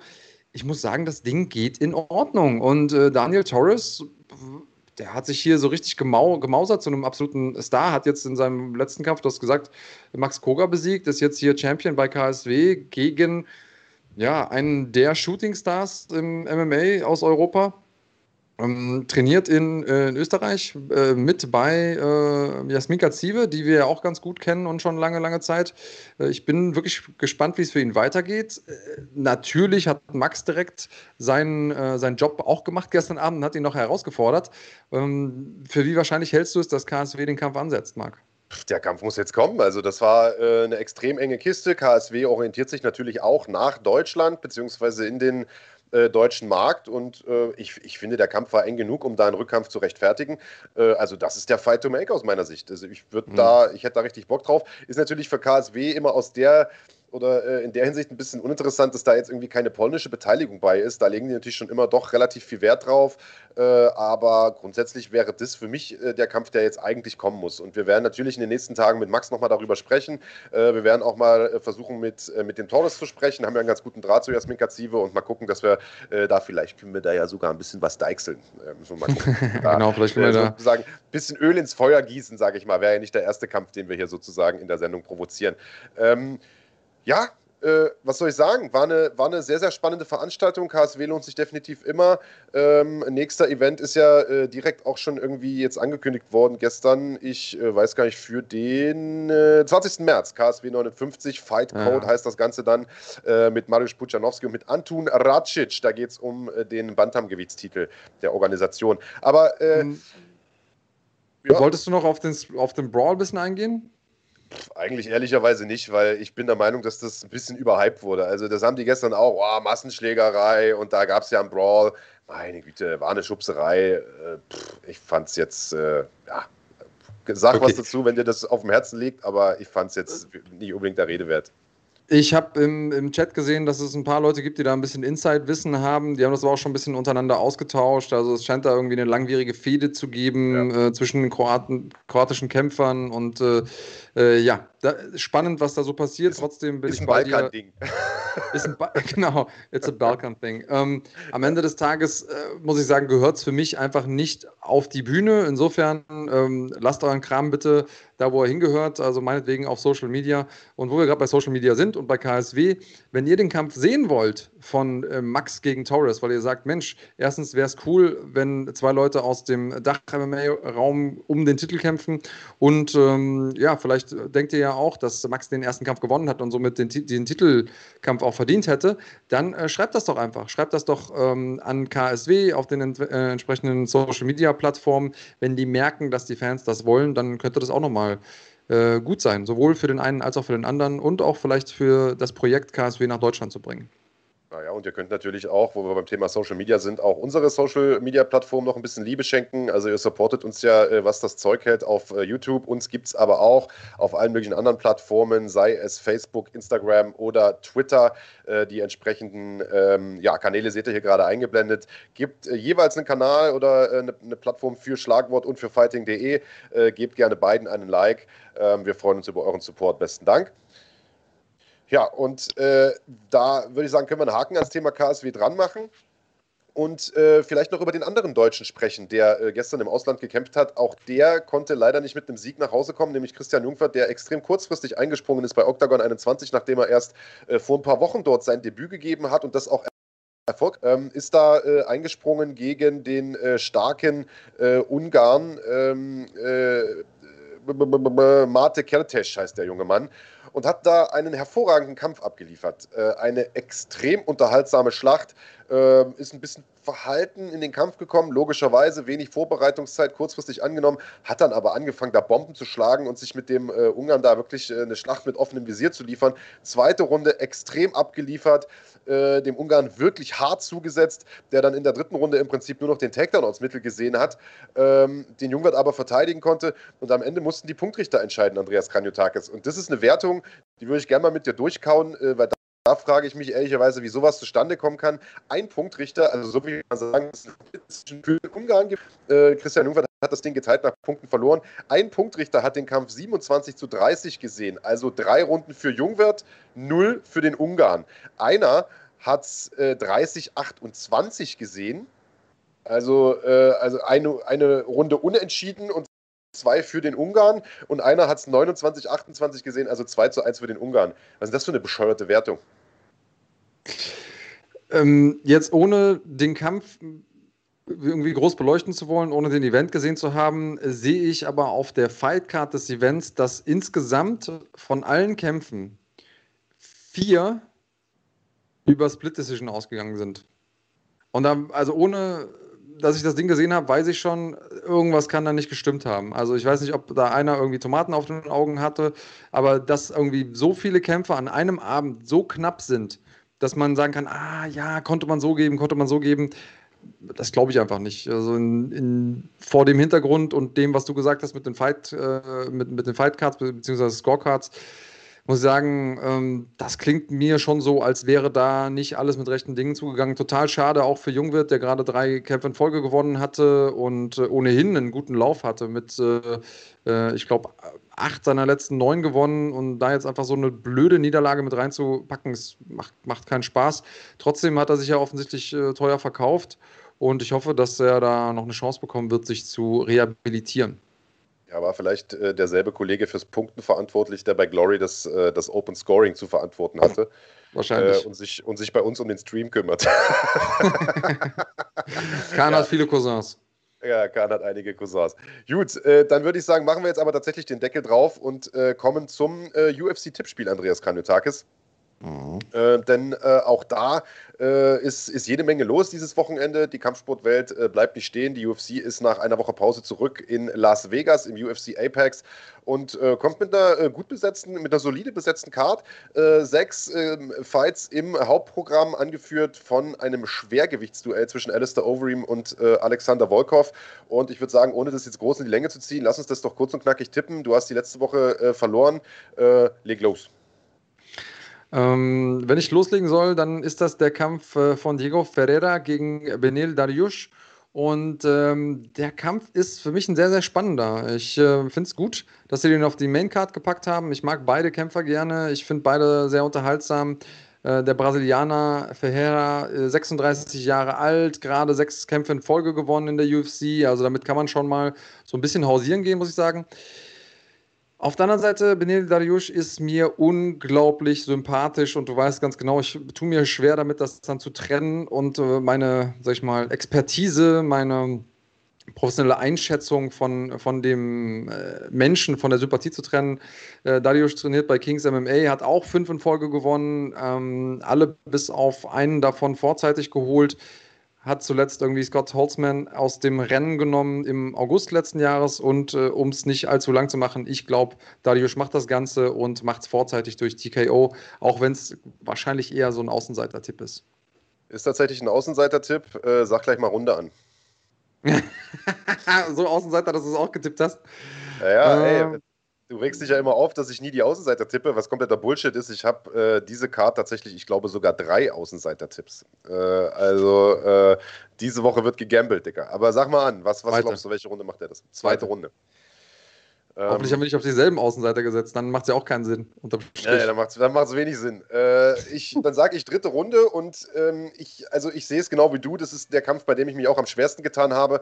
Äh, tatsächlich hatte ich zuerst auch einen Tipp auf Ferreira. Äh, Ferreira. Ferreira äh, hatte das, wir geben wie gesagt ja die Wertung vorher an Kahn ab, damit er das schon mal irgendwie vorbereiten kann, da in seinem, in seinem Studioprogramm äh, oder Streamprogramm. Äh, und habe mich dann aber, als ich mir das Ganze nochmal angeguckt habe, äh, umentschieden für, für Dayush, äh, aus den von dir genannten Gründen. Der hat zuletzt einen extrem starken Lauf gehabt. Also Ferreira ist natürlich extrem gefährlich am Boden äh, extrem legitter Black Belt und so weiter, aber Benil Dayush ist, ist selbst ein sehr, sehr starker Grapplermann und der hat einfach so in der letzten Zeit noch gelernt, äh, Leute wirklich eiskalt K.O. zu hauen. Äh, da hat sich altes Training da bei, bei Rafael Corderos gezahlt, du hast es angesprochen, Andreas, und ähm, Verheer ist der Favorit bei den Buchmachern, wenn auch nur leicht. Äh, und ich muss aber sagen, Dariush sah zuletzt so stark aus, dass ich auch auf den tippe. Also äh, ich sag äh, Dariush TKO dritte Runde. Und macht direkt weiter, Kampf im Bantamgewicht. Äh, Cody Stammen gegen Andrew Ewell. Äh, Ewell ist relativ kurzfristig hier eingesprungen äh, für Merab Walishvili, der ein sehr, sehr starker Ringer ist, äh, der da in New York ja trainiert bei, äh, bei Matt Sarah, der allerdings wegen Covid ausgefallen ist. Äh, ist ein ganz guter Boxer, der aber in der UFC gegen die starken, also gegen die wirklich guten Jungs irgendwie nie so richtig eine Schnitte da gesehen hat. Hat zuletzt zwar zwei knappe Siege geholt, aber ich glaube, der hat da mit Stammen wirklich ein dickes Brett zu bohren. Und ähm, Stammen äh, kommt zwar gerade aus einer Niederlage gegen Jimmy Rivera, kann man aber mal machen, ist ebenfalls ein ganz solider Boxer und ist ein sehr, sehr starker Ringer. Mir hätte das Matchup gegen äh, Dvalishvili ehrlicherweise auch besser gefallen, weil du da zwei gute Ringer gegeneinander gehabt hättest, die sich wahrscheinlich neutralisieren und ballern. Ähm, mich immer interessiert hätte, äh, wie, wie äh, Dvalishvili gegen so einen abschneidet. Aber gut, hat nicht sollen sein, wird vielleicht nachgeholt. Ähm, ich denke, ähm, der Jue wird es da schwer haben. Äh, der Stammen ist auch mental super stark. Ich weiß nicht, ob du dich noch daran erinnerst, Andreas, der hat ja letztes Jahr seinen Bruder verloren äh, und, und hat irgendwie, keine Ahnung, eine Woche später oder so trotzdem noch gekämpft und auch gewonnen. Ist also mental auch extrem stark und ich denke, der wird den Jewel runterholen, dort kontrollieren und weiß nicht, ob er es schafft, den zu finishen, aber ich tippe jetzt einfach mal Stammen durch TKO. Okay, ähm, alle Dinge, die du gesagt hast, unterschreibe ich. Ich habe irgendwie das Gefühl, dass Arrow es trotzdem schafft, über die Zeit zu machen. Deswegen habe ich gesagt, ähm, Stammen es über Decision. Okay. Ja. Äh, also ähm, kann ich mir vorstellen, ja. dass das klappt, ja. Also ja. Realistische dann, Einschätzung. Dann gehen wir vielleicht direkt weiter. Ähm, der nächste Kampf auf der Karte, äh, der Kannibale. Äh, Alexandre äh, Pantoja gegen Manel Prodigio Cape. Ähm, der gute Mann kommt aus Angola. Das ist eine Flagge, die wir in der UFC nicht allzu oft sehen. Ist auch äh, der erste Kampf für ihn. Ursprünglich kommt er ähm, aus Japan quasi, aus ähm, der, einer Organisation in Japan, Ryzen.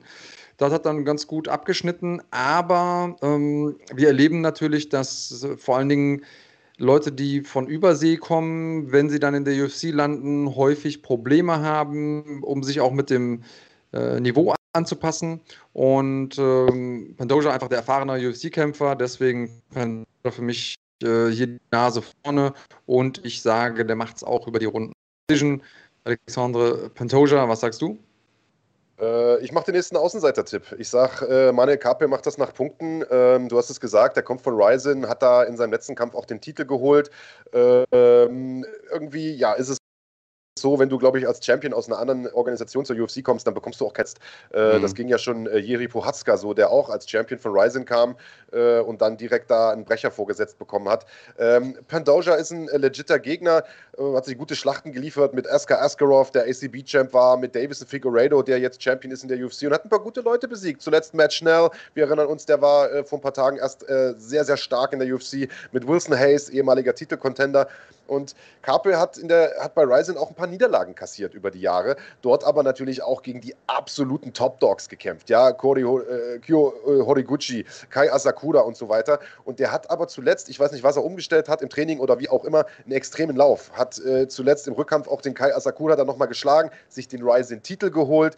Äh, und ich glaube, den Schwung nimmt er mit. Äh, ich glaube, der macht das, wie es auch Jiri Pohatska schon gemacht hat und zeigt Ryzen Power, die Japan MMA Power und äh, äh, gewinnt da sein UFC-Debüt. Ich würde gerne TKO tippen, denn der Karpe ist ein guter Finisher, aber ich glaube, der Pantoja, der ist zäh, ist in seinen fünf Niederlagen nicht ein einziges Mal gefinisht worden. Äh, deswegen sage ich Karpe nach Punkten. Okay, sind wir gespannt. Also zweiter Außenseiter-Tipp quasi von, von deiner Seite. Sind wir mal gespannt, ob äh, der auch eintrifft. Ich wünsche es natürlich. Äh, du bist dran mit den Damen, ja? Ja, ja. Marion Renault gegen Macy äh, Gerson. Marion Renault ja im Prinzip die Grand Dame oder eine der Grand Dames äh, des, äh, des äh, Women's MMA ist schon seit 2010 dabei, gehört also äh, zur ganz alten Garde, auch was ihr eigenes Alter angeht. Ist mit 43 Jahren, ähm, ja, im, im, man sagt ja im besten Alter für, für, für eine Frau, äh, hat zuletzt irgendwie drei Niederlagen in Folge kassiert. Äh, Jan Kunitska, ja, Raquel Pennington und Kierson ist eine gute Kämpferin, Mann. Die ist halt im Clinch stark, hat gute Strikes, gute Knie, ist solide am Boden. Äh, ich weiß nicht, Mann. Äh, ja, Renault ist zwar auch gut, Black Belt, trainiert bei Rafael Cordero in, in, äh, in äh, ja vorhin schon gesprochen. Das wird nicht einfach für Chiasson, die hier zwar als Favoritin in diesen Kampf reingeht, aber die auch schon mal von der Außenseiterin geknackt wurde. Lila Landsberg, ihre einzige Karriere-Niederlage bisher. Das heißt, die habe ich mich echt schwer getan äh, zu tippen. Man darf halt auch nicht vergessen, Renault mit drei Niederlagen in Folge steht mit dem Rücken zur Wand, braucht einen Sieg. Das, äh, das weckt manchmal noch ungeahnte Kräfte in der Kämpferin. Ich glaube aber dennoch, ähm, dass sie sich sehr, sehr schwer tun wird mit Chiasson und tippe Chiasson nach Punkten. Ja, das ist mein Tipp tatsächlich. Ähm, Renault, so gut sie ist technisch, ich glaube auch, dass sie technisch wahrscheinlich noch ein bisschen ähm, vor ihrer Gegnerin ist, aber der Zahn der Zeit, das ist ein Gegner, den, den irgendwie auf Dauer keiner besiegt. Hat sie eine Chance? Natürlich, äh, Marion Renault, aber ich, äh, ich glaube einfach, dass äh, Macy Chesson da einfach ein bisschen zu viel Energie reinbringen wird, ein bisschen zu viel Entschlossenheit und ähm, kann mir auch ganz gut vorstellen, dass das vielleicht auch der letzte Auftritt werden wird äh, von Renault. Ähm, aber ich denke auch Punktsieg für die jüngere Kämpferin. Und dann sind wir schon beim Co-Main-Event.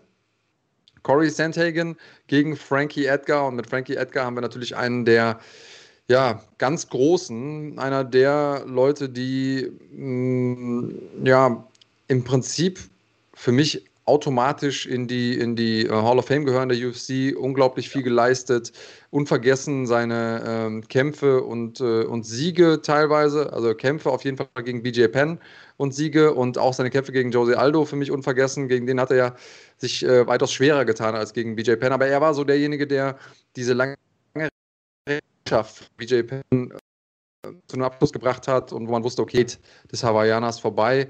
Ähm, auch äh, Schlacht gegen Gray Maynard unvergessen. Ähm, guter Mann, viel geleistet für den Sport, aber auch er so ein bisschen Opfer ähm, seines Geburtsjahrs. 39, ähm, äh, vor allen Dingen für die, für die niedrigen Gewichtsklassen ist das schon echt ein fortgeschrittenes Alter. Ähm, Corey Sandhagen gehört da schon eher zu den jungen Wilden, elf Jahre jünger und ähm, sehr gefährlicher Typ.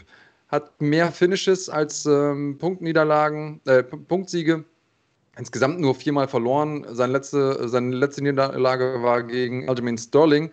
Äh, das kann man mal machen. Sterling ist auch gerade im absoluten Peak und davor und danach ähm, nur gewonnen. Deswegen äh, Sandman für mich der ähm, klare Favorit und äh, Sandhagen, Entschuldigung, Sandman, ja. Äh, und ich glaube aber, dass er eine gute Chance hat, auch frühzeitig zu gewinnen. Trotzdem tippe ich Decision für Sandhagen. Ja, mal gucken, ob er, ob er vielleicht auch der Sandman wird und es schafft, mm. irgendwie das Ganze vorzeitig zu machen. Also äh, Frankie Edgar ist ja tatsächlich der megamäßige Außenseiter auch bei den Buchmachern. Also als ich geguckt habe, irgendwie äh, gestern oder so, war das noch, äh, glaube ich, irgendwie 1 zu 4 oder sowas. Äh, ganz, ganz extremer Außenseiter, was ich ehrlicherweise gar nicht so richtig verstehen kann. Denn natürlich ist Edgar äh, im Herbst seiner Karriere, er ist nicht mehr der Jüngste, du hast es gesagt, Andreas, äh, und er ist sicherlich auch nicht mehr der Kämpfer, der er damals war als Leichtgewichtschampion, als er sich diese Schlachten gegen Gray Maynard und so geliefert hat.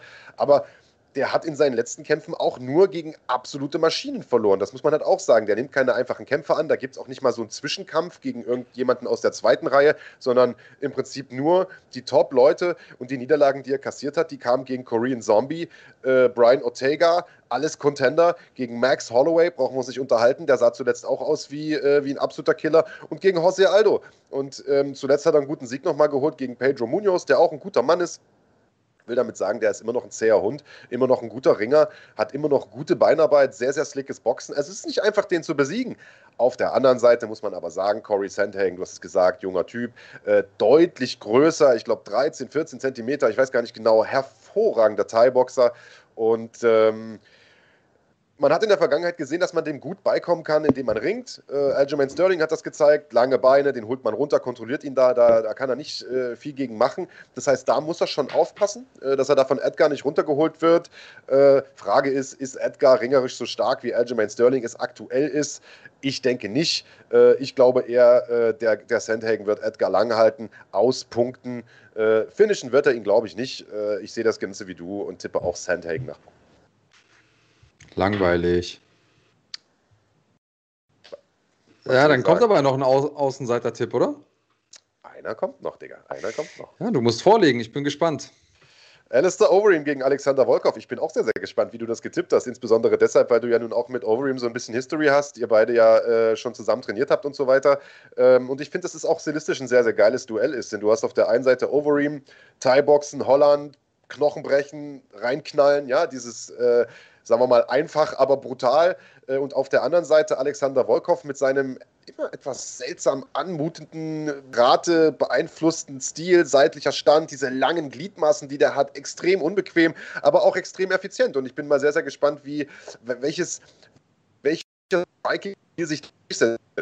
Ähm, ist es so, auch der ist ja im Prinzip schon im Herbst seiner Karriere und ich habe es vorhin schon mal gesagt, als wir dieses äh, Kickbox-Ding durchgesprochen haben. Ich finde, als der damals von K1 rübergewechselt ist, haben immer alle gesagt, boah, K1-Level Striking, der wird alles aufräumen. Und natürlich hat er auch äh, aufgeräumt und hat Brock Lesnar weggehauen und was weiß ich. Aber ich fand den ehrlicherweise am Anfang in der UFC nie so wirklich gut. Denn was der bei K1 gemacht hat, ist, der war halt riesig breit, dicke Muskeln, hat sich immer sozusagen hinter der Doppeldeckung verschanzt. Das hat in der UFC aber nicht gut funktioniert. Deswegen hat er auch äh, den einen oder anderen Kampf verloren. Seitdem der leichter ist, beweglicher ist, spritziger ist, finde ich den viel, viel besser. Äh, entsprechend gut ähm, ist der zuletzt auch äh, gewesen. Die einzige Niederlage in den letzten fünf Kämpfen, die hat er gegen Jairzinho Rosenstrauk, Strauk, Strauk, Struck, wie auch immer, äh, kassiert. Und den Kampf, erinnern wir uns, Andreas, den hat er kontrolliert, fünf Runden lang, bis er dann irgendwie, keine Ahnung, zwei Sekunden oder so vor Schluss äh, blöde K.O. gegangen ist. Ähm, auch Volkov äh, in der UFC bisher sehr, sehr stark, bis auf dieses bescheuerte Ding gegen, gegen Derek Lewis, wo er da auch äh, kurz vor Schluss K.O. gegangen ist und die Niederlage gegen Curtis Blades, der aber halt, wie gesagt, ein Ringer ist. Ich denke, äh, dass äh, Volkov Overeem lange weghalten äh, können wird, den auspunkten wird, nach Punkten auch vorn liegen wird, bis in die späteren Runden, äh, dass Overeem sich dann aber doch nochmal ein Herz fasst, irgendwann durchkommt und den K.O. schlägt. Und das ist mein Tipp. Overeem durch TKO slash vielleicht sogar K.O. Ist ein Außenseiter-Tipp aber äh, ja, ich tippe auf Overeem. Ja, ist natürlich auch mein Tipp. Und witzigerweise hast du auch schon, hast du auch schon gesagt, äh, in den späteren Runden, ich habe extra, weil ich mir das schon gedacht habe, dass wir da ähnlich liegen könnten, habe ich direkt Kahn noch die Runde mit dazu geschickt, damit nachher ich, äh, ich sagen kann, ich habe es gesagt. Ähm, deswegen machen wir direkt eine Runde dran. Sag mal, welche Runde du Kahn geschickt hast. Wenn es dieselbe ist, die ich jetzt im Kopf habe, dann musst du dir eine andere aussuchen. Ich würde es aber gerne mal wissen. Was ist das denn? Du, klar kannst du meine Runde klauen. Was ist. Auf gar keinen Fall. Ja, klar, ich bin doch der Erste, der vorlegt. Klar kann ich deine Runde klauen. Nee, nee, nee. Du musst ja deinen Tipp sagen. Du kannst nicht meinen Tipp hören und dann sagen, ach ja, habe ich auch gedacht. Das machen wir nicht. Klaue ich. Na gut, okay. Ich sag Runde. Ich sag. Ich sag Runde 4. Alter, es, es war original genau Runde 4, die ich geschickt habe. Ähm, ja, dann ah, schlecht. Dann sage ich Runde 3. Mann, das ist schwer. Also, ich TKO Runde Fasse ich mal kurz zusammen. Wir haben sehr, sehr viel gleich getippt. Sandhagen gleich, Chiasson gleich. Äh, Carpe und äh, Pantoja haben wir unterschiedliches Ergebnis und ansonsten unterscheiden sich, nee, Dariush haben wir gleich, da entscheidet sich nur die Runde. Bei Overeem entscheidet sich nur die Runde. Und, äh, und Stammen das Ergebnis, glaube ich. Ne? Also das ist, Alter, das ist aber eine scheißenge, eine scheißenge Veranstaltung. Vielleicht auch nochmal für alle, weil die Fragen jetzt hier im Chat aufgekommen sind. Äh, wie läuft das mit dem Tippspiel? Hallo erstmal äh, Fritzle76 äh, bei uns in der Familie. Supportstatus. Danke dir für deinen Support, Mann, und äh, herzlich willkommen hier in der Schlagwort Nation. Also es ist ja diese Saison äh, so, dass nicht nur Andreas und ich gegeneinander tippen, sondern wir gegen euch als geschlossene Schlagwort Nation tippen. Ihr könnt zu jeder Veranstaltung Tipps abgeben. Ähm, die äh, Abstimmung, das Abstimmungsformular für die äh, Fight, Fight Night nächste Woche ist auch jetzt schon freigeschaltet. Ihr könnt also im Community-Bereich auf YouTube reingehen äh, und eure Tipps abgeben. Wir äh, werten das dann nächste Woche aus vor dem Podcast und sammeln sozusagen eure Stimmen als eine Stimme. Bisher muss ich sagen, äh, liegt ihr sehr, sehr weit vorn. Also eure Schwarmintelligenz äh, wird schwer zu knacken sein für, äh, für mich, für den Andreas sowieso. Ähm, und äh, weil die Frage vor auch, dir, Kollege ja, noch, Alter. Aber ich sag mal, in Summe zwei, zwei Saisons verloren. Ne? Äh, also würde ich, würd ich den Ball mal flach halten. Ähm, tatsächlich, tatsächlich, weil die Frage aber auch kam, ob da jeder mittippen kann oder ob das nur für Mitglieder ist. Es ist tatsächlich nur für Mitglieder. Äh, hat auch nichts damit zu tun, dass wir unbedingt die Kohle geiern wollen, sondern es geht einfach darum, dass wir äh, aktuell ja noch relativ wenig Live-Content haben. Also sprich Events und wir den Mitgliedern natürlich auch irgendwas bieten müssen. Äh, deshalb äh, tippen nur für die Community-Leute, äh, für die Schlagwort Nation möglich. So ist es. Auch von mir nochmal herzlich willkommen, Fritzle76. Und ähm, ja, wir, wir wachsen, die Community wächst und umso schwieriger wird es auch tatsächlich, das Tippspiel gegen euch zu gewinnen, denn Marc hat es schon genannt, der, äh, der Begriff äh, Schwarmintelligenz. Trotzdem ähm, gab es ja auch dann mal Momente, wo wir einfach alle komplett daneben gelegen haben. Also der MMA-Sport überrascht alle Beteiligten doch hin und wieder mal. Ähm, ja, was haben wir noch? Äh, wir haben noch ein paar ganz coole Sachen. Am Ende der Sendung lösen wir auf, was sozusagen der Einsatz des, Tipp des letzten Tippspiels war. Mm, und in der nächsten Woche könnt ihr es sehen. Am Anfang äh, der Show heute habt ihr schon mal so einen kleinen Teaser darauf gesehen, wie Max Reaktion darauf war. Und ähm, jetzt haben wir auch noch was Cooles für euch. Richtig, wir ähm, stellen nämlich vor, welche Lizenzpartner wir äh, an Land holen könnten. Das heißt, welche Veranstaltungen wir äh, in den nächsten Wochen und Monaten übertragen werden. Äh, Stichwort Kanalmitgliedschaft, wir haben das gerade ja schon angesprochen. Es gibt schon einige Mitglieder, die hier Support-Status, Basic-Status oder gar äh, einen Premium-Status gebucht haben. Ähm, das soll sich für euch auch lohnen. Es geht äh, nämlich schon in Bälde los mit den ersten Live-Events, tatsächlich schon im Februar. Dazu gleich mehr. Vorher haben wir aber noch mal eine kurze Unterbrechung. Kampfsport Sport ist deine Leidenschaft, dann bist du hier genau richtig. Fighting.de ist dein Kanal für Live-Events, Kämpferporträts, Interviews, Dokumentationen und natürlich den Schlagwort Podcast. Bei uns findest du nationale und internationale Top-Ligen, bist Teil einer lebendigen Community und näher an den Kämpfern dran als irgendwo sonst. Fighting.de. Wir leben Kampfsport. So, da sind wir wieder zurück. Äh, für alle, die nicht wissen, um was es bei fighting.de geht, hier nochmal eine kleine Erinnerung gewesen. Und äh, wir werden euch jetzt mal erklären, wen wir in den nächsten Wochen und Monaten hier auf dem Kanal übertragen werden. Äh, eine Sache hatten wir ja schon angekündigt, Andreas, nämlich NFC. Mit denen werden wir natürlich weiterhin zusammenarbeiten. Die haben ja letztes Jahr im Herbst schon einen absoluten Knaller-Event hingelegt mit Saba Bolagi gegen Sascha Sharma und vielen, vielen anderen mehr. Und ähm, die äh, werden nicht nur mit uns zusammenarbeiten, sondern die haben jetzt im Laufe der Woche äh, auch ihren, ihren Zeitplan äh, für dieses Jahr veröffentlicht und der kann sich absolut sehen lassen. Genau so ist es. Da ist einiges geboten. Ähm, NFC, die haben sich auf die Fahne geschrieben, nicht nur Einzelveranstaltungen zu machen, sondern auch zusammenhängende. Und ähm, was mir echt extrem gut gefällt, ist, dass sie versuchen, an ähm, das Ganze mit ein bisschen Struktur ranzugehen. Ähm, Kampfsport ist großartig, aber manchmal sind da eben auch Leute unterwegs, die ja, so ein bisschen sagen, ach ja, wir mal ein bisschen Veranstaltung und äh, ein bisschen gucken. Nee, also wirklich von der Planung über das Matchmaking, alles extrem professionell. Deswegen äh, NFC, eine Veranstaltung, eine Veranstaltungsreihe, muss man ja sagen, auf die ich mich extrem freue. Wenn ihr Interesse daran habt, wenn ihr Kämpfer seid, Kämpfer kennt, Trainer seid, wie auch immer, meldet euch gerne beim Kollegen Max, äh, Max Mertens, der ähm, das Matchmaking da macht und ähm, könnt ihr euch darauf gefasst machen, da wird einiges passieren. Ja, vielleicht nochmal äh, ein, zwei Worte zum Prozedere. Also im Mai äh, geht das Ganze los. Du hast es gesagt, eine Serie von Veranstaltungen. Das Ganze wird ähnlich ablaufen, wie wir das vielleicht aus der PFL auch kennen. Also eine Art mhm. Liga-Format. Äh, es wird in zwei Gewichtsklassen einen ja über mehrere, über das ganze Jahr hinweg angesetzten äh, Liga-Modus geben. Äh, pro Gewichtsklasse sollen zwölf Kämpfer äh, am Start sein. der Plan ist, junge Kämpfer dort reinzuholen, die aufzubauen. Also die Kämpfer dürfen maximal fünf Profikämpfe in ihrer Bilanz stehen haben und müssen im Laufe des Jahres fünf Kämpfe in diesem Liga-Format absolvieren. Das Ganze läuft so ab, dass es eine Preseason gibt, ähnlich wie äh, im Football vielleicht auch, also eine Regular Season. Ähm, jeder Kämpfer wird dort zweimal kämpfen und Punkte sammeln für die Playoffs. Anhand dieser Punkte gibt es dann eine Tabelle und die Playoff-Paarungen werden äh, sozusagen äh, bestimmt.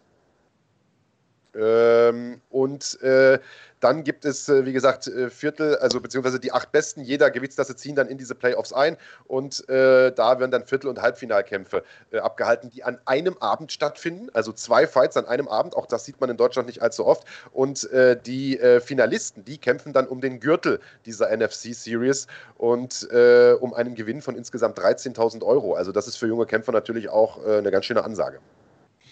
So ist es und ähm, auch für euch natürlich die Ansage, denn äh, das werdet ihr alles hier sehen können auf fighting.de. Das heißt, ihr macht auf jeden Fall mit der Mitgliedschaft nichts falsch. Könnt ihr alleine mit dieser Eventreihe schon überhaupt nicht machen, denn da werdet ihr ähm, wahrscheinlich die Entstehung der nächsten großen Stars sehen. Ihr werdet auf jeden Fall viele gute Stories miterleben, live und in Farbe und ähm, ja, sehr viel gute Kampfsport-Action, ähm, den Nachwuchs von Deutschland, aber eben auch die besten Kämpfer, die Deutschland so zu bieten hat, äh, werden wir da teilweise sehen. Also NFC solltet ihr euch schon mal vormerken und eigentlich reicht es ja, wenn ihr den Kanal abonniert auf die Glocke drückt. Und wenn ihr schon dabei seid, dann ähm, schreibt uns doch gerade mal in die Kommentare, wen würdet ihr denn gerne da sehen? Habt ihr irgendwelche Leute, die wir vielleicht nicht auf dem Schirm haben, die gerne in diesem Turnier mit teilnehmen sollten, beziehungsweise in der, in der Liga mitspielen sollten?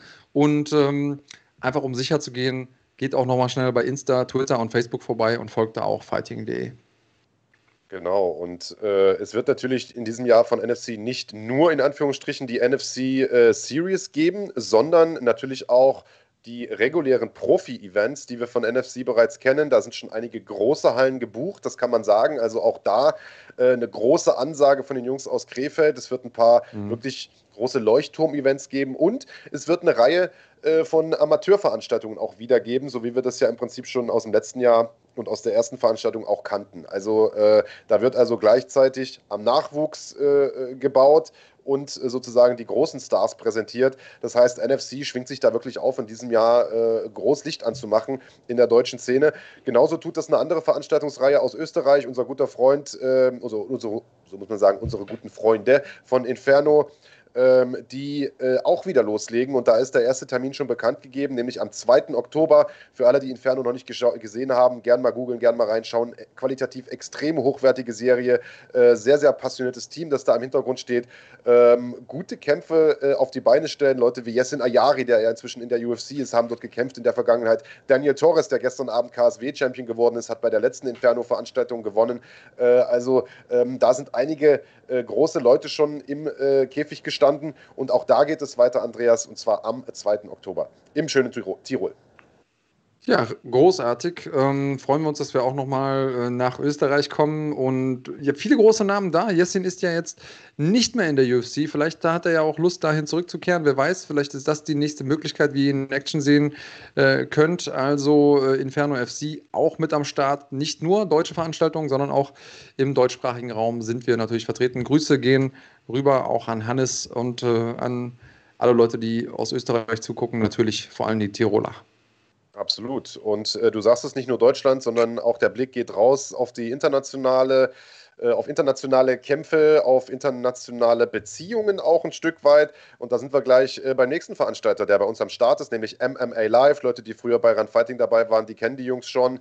Ähm, äh, Oleg Schadjew aus Dresden, auch sehr, sehr passionierter Veranstalter, der seit vielen, vielen Jahren schon ähm, ja, große Veranstaltungen da im Osten der Republik hochzieht und schon von Beginn an auch immer international ganz gut vernetzt war. Hat vor einigen Jahren mal eine Road to M1 Veranstaltung organisiert, die damals Sascha Sharma gewonnen hat. Ich durfte das Ganze kommentieren. Jetzt gibt es ein ganz ähnliches Format, das nennt sich Road to One. Also nicht M1, sondern nur One. Äh, und zwar äh, gemeint ist One Championship. Das heißt, es wird ein Turnier geben äh, im Rahmen von MMA Live. Und zwar ein Turnier im Halbschwergewicht. Äh, Kämpfer können sich jetzt schon dort melden. Also der Oleg wird natürlich proaktiv auf Leute zugehen, aber jemand, der Bock hat, da mitzumachen, kann sich gern auch dort melden. Äh, und äh, das Ganze wird es geben am 29. Mai diesen Jahres. Turniermodus. Wer das Turnier gewinnt, äh, bekommt einen Deal mit One Championship und das ist natürlich auch, äh, das ist natürlich sehr, sehr attraktiv, gerade für junge Kämpfer, für junge Halbschwergewichte. Genau so ist es und ich mag es ja immer im MMA, wenn ähm, unabhängig von dem, wie man sich selbst vermarktet, der Sieg einem schon automatisch auf die nächste Stufe beruflich quasi bringt. Und ähm, das ist für mich eine super Sache. Plus, ihr könnt da auch wieder den Stars, die dann international auch äh, Deutschland repräsentieren oder MMA Deutschland repräsentieren, äh, beim Wachsen zu sehen. Finde ich eine großartige Geschichte. Außerdem guter Veranstalter. Ich freue mich sehr, dass wir ihn mit für euch im Portfolio haben.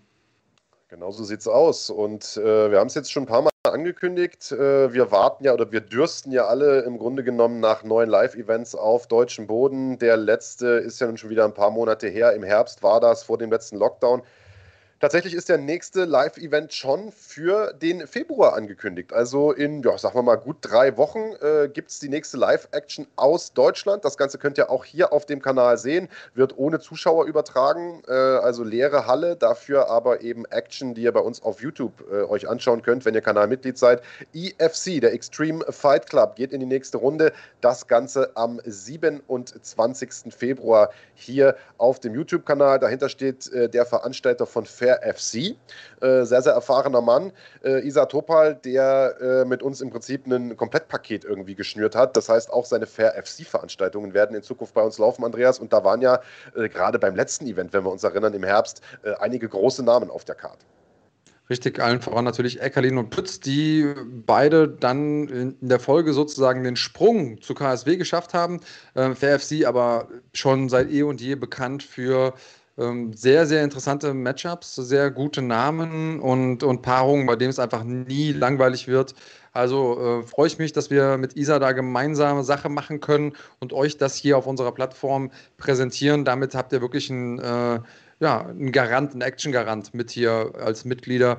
Und wenn ihr euch schon vorher die ganze Zeit überlegt habt, Mensch, mache ich das, mache ich das nicht mit der Mitgliedschaft, haut rein. Dafür braucht ihr die äh, Standardmitgliedschaft ähm, und äh, das soll sich auf jeden Fall auch für euch lohnen. Richtig, also als Basic-Mitglied für 4,99 im Monat bekommt ihr all diese Events inklusive. Äh, also spätestens ab Frühjahr geht es da auch los. Da wird es im Prinzip pro Monat mehrere Veranstaltungen geben, würde ich jetzt einfach mal mutmaßen, denn sonst ist äh, im Prinzip dieses Pensum kaum zu stemmen.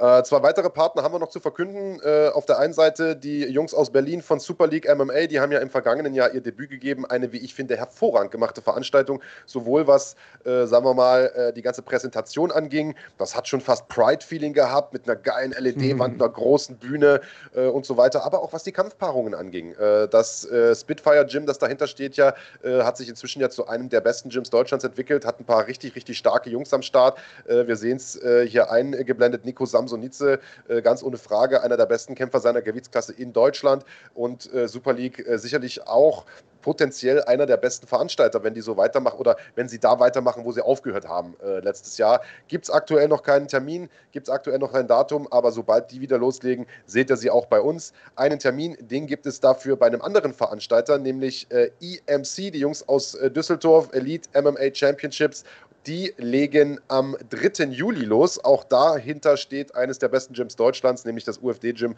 aus Düsseldorf. Äh, und ich sag mal, wer weiß, äh, wer da trainiert und wer bei den vergangenen EMC-Veranstaltungen auch im Cage stand, der kann sich vorstellen, dass da am 3. Äh, Juli die Post auch so richtig abgehen wird. Richtig, wir sehen hier die Namen eingeblendet, also Kerim Engizek, Ismail Naudiev, Satoshi Ishii, Erko Yun, äh, alles die Namen. Abus Magomedov hat man da auch schon kämpfen sehen. Also das ist auf jeden Fall eine Veranstaltungsreihe, die man sich nicht entgehen lassen sollte. Braucht ihr euch aber gar keine Gedanken machen, denn sobald ihr hier Mitglied seid, bekommt ihr das sowieso. Und wenn ihr unseren Kanal abonniert und auch noch auf die Glocke drückt, dann habt ihr gar keine, ähm, braucht ihr gar keine Angst haben, dass ihr irgendwas verpasst, weil dann werdet ihr sowieso immer benachrichtigt, sobald hier irgendwas passiert. Also keine Bange, ihr bekommt die beste MMA-Action aus Deutschland hier auf dem Kanal. Genau so ist es. Also, ich fasse nochmal zusammen, weil das doch jetzt ganz schön viel Information auf einmal war. Ganze sieben Partner. Ich habe gestern von sechsen gesprochen, heute sind es sogar schon sieben. Werden irgendwie ständig mehr. Wird sicherlich auch in Zukunft noch ein bisschen was dazukommen, aber sieben Partner haben wir auf jeden Fall schon mal vertraglich gesichert. Die seht ihr im Laufe dieses Jahres hier bei uns auf der Plattform auffighting.de im Rahmen unserer Kanalmitgliedschaft für 4,99 im Monat. Ich denke, das ist ein okayer Deal und ich sag mal, gerade die zweite Jahreshälfte, die wird wahrscheinlich brennen. Da wird ja irgendwie gefühlt jede Woche ein Event haben, weil die natürlich alle äh, dann auch loslegen wollen, sobald es wieder möglich ist, zu veranstalten. Ähm, ich denke, wir haben eine ganze Reihe starker Veranstalter am Start. Äh, wir freuen uns ganz besonders äh, auf die sehr, sehr innovative NFC-Series, äh, die dann im Mai losgehen wird und äh, haben jetzt nochmal einen ganz, ganz kleinen Trailer für euch von den Jungs aus dem NFT-Gym, äh, in denen die NF, wo die NFC-Series ja stattfinden wird. Und den könnt ihr euch mal anschauen.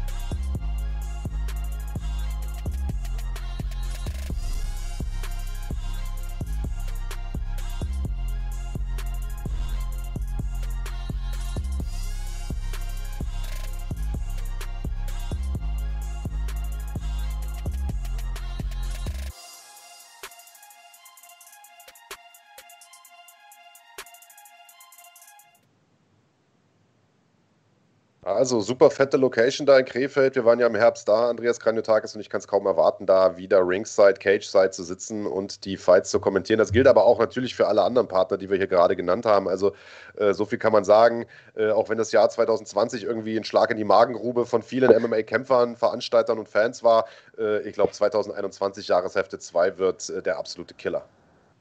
Da bin ich bei dir und äh, weil ich sehe, dass ihr das hier im Chat fragt, ähm, ein paar Sachen, die ich gerne noch erklären wollen würde zu den Veranstaltungen. Also erstens ist es damit noch nicht abgeschlossen. Das heißt, wir werden auch noch daran arbeiten, weitere Partner äh, zu etablieren. Glory habt ihr jetzt mitbekommen, mit denen arbeiten wir zusammen, aber auch andere internationale Veranstaltungsreihen, die wir euch versuchen hier auf der Plattform zu präsentieren. Und das ist immer unser Anspruch. Unser Anspruch ist es wirklich, hier auf YouTube für euch den Content zur Verfügung zu stellen. Wenn ihr Mitglied seid bei uns, dann bekommt ihr logischerweise die Events nicht nur live, sondern ihr könnt sie euch auch real live im Sinne von einer Mediathek angucken. Natürlich. Das heißt, ihr müsst nicht immer nur live vor Ort sein, sondern ihr könnt im Nachhinein auch nochmal eure Lieblingskämpfer, eure Lieblingskämpfe raussuchen und gucken. Und äh, weil es auch gefragt wurde, natürlich werden die Events jetzt nicht schon im Februar mit vollen Hallen stattfinden, sondern da haben wir natürlich jetzt auch, genauso wie alle anderen da draußen, keine Glaskugel und wissen nicht, wie geht die Pandemie weiter, wie werden die Hygienemaßnahmen sein und so weiter und so fort. Aber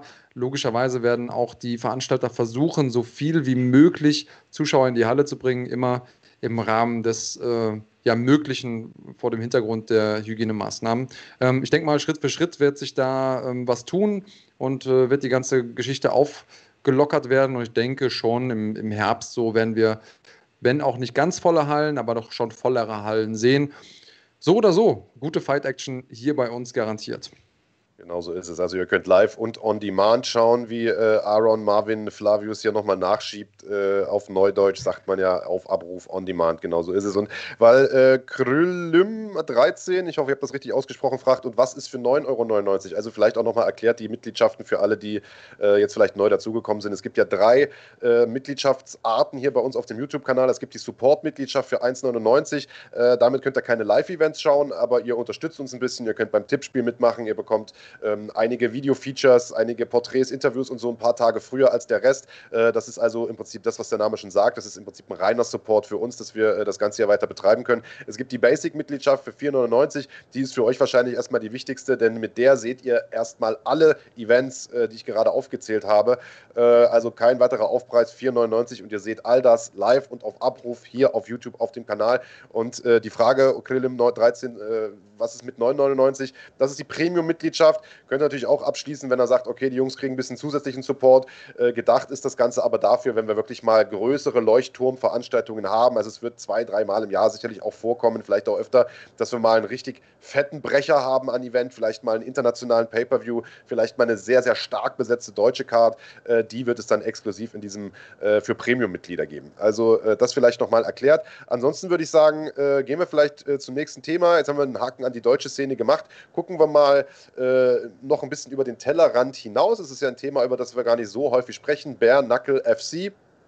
Wir haben äh, in äh, den vergangenen Wochen immer mal wieder auf einen neuen Streaming-Dienst hingewiesen äh, aus der Schweiz, xyzsports.tv, also xyzsports.tv ähm, heißen die. Die haben sich die UFC-Rechte für die Schweiz gesichert. In dem Zusammenhang haben wir die auch immer wieder hier äh, sozusagen ein Stück weit beworben, sind auch sehr, sehr passionierte Jungs. Und die haben sich nicht nur die UFC-Rechte gesichert für die Schweiz, sondern auch die Rechte für Bare Knuckle Fighting Championship und zwar für den gesamten deutschsprachigen Raum, also für Deutschland, Österreich und äh, die Schweiz. Und wie es der Zufall will, steht nächste Woche der wahrscheinlich größte Bare-Knuckle-Event des Jahres an. Knuckle-Mania nennen die das Ganze. Also alte Wrestling-Fans bekommen da wahrscheinlich äh, ein feuchtes Höschen. Und ähm, das ist eine sehr, sehr stark besetzte Card, denn ähm, wir haben dort unter anderem UFC-Veteran Chris Lieben drauf. Wir haben Johnny Badford, der auch in der UFC war, drauf und der Bare-Knuckle eigentlich groß gemacht hat mit seiner Mega-Schlacht gegen Artem Lobov und das Debüt einer jungen Dame, Andreas Kanutakis. Ja, eine junge Dame, die auch in der UFC unterwegs war, die auch auf Instagram sehr gut unterwegs ist und die es eigentlich nicht nur nicht nötig hätte, Kampfsport zu machen, um irgendwie sich durchzuschlagen im Leben, sondern die vor allen Dingen nicht nötig, nötig hatte, sich ins Gesicht schlagen zu lassen ohne Handschuhe.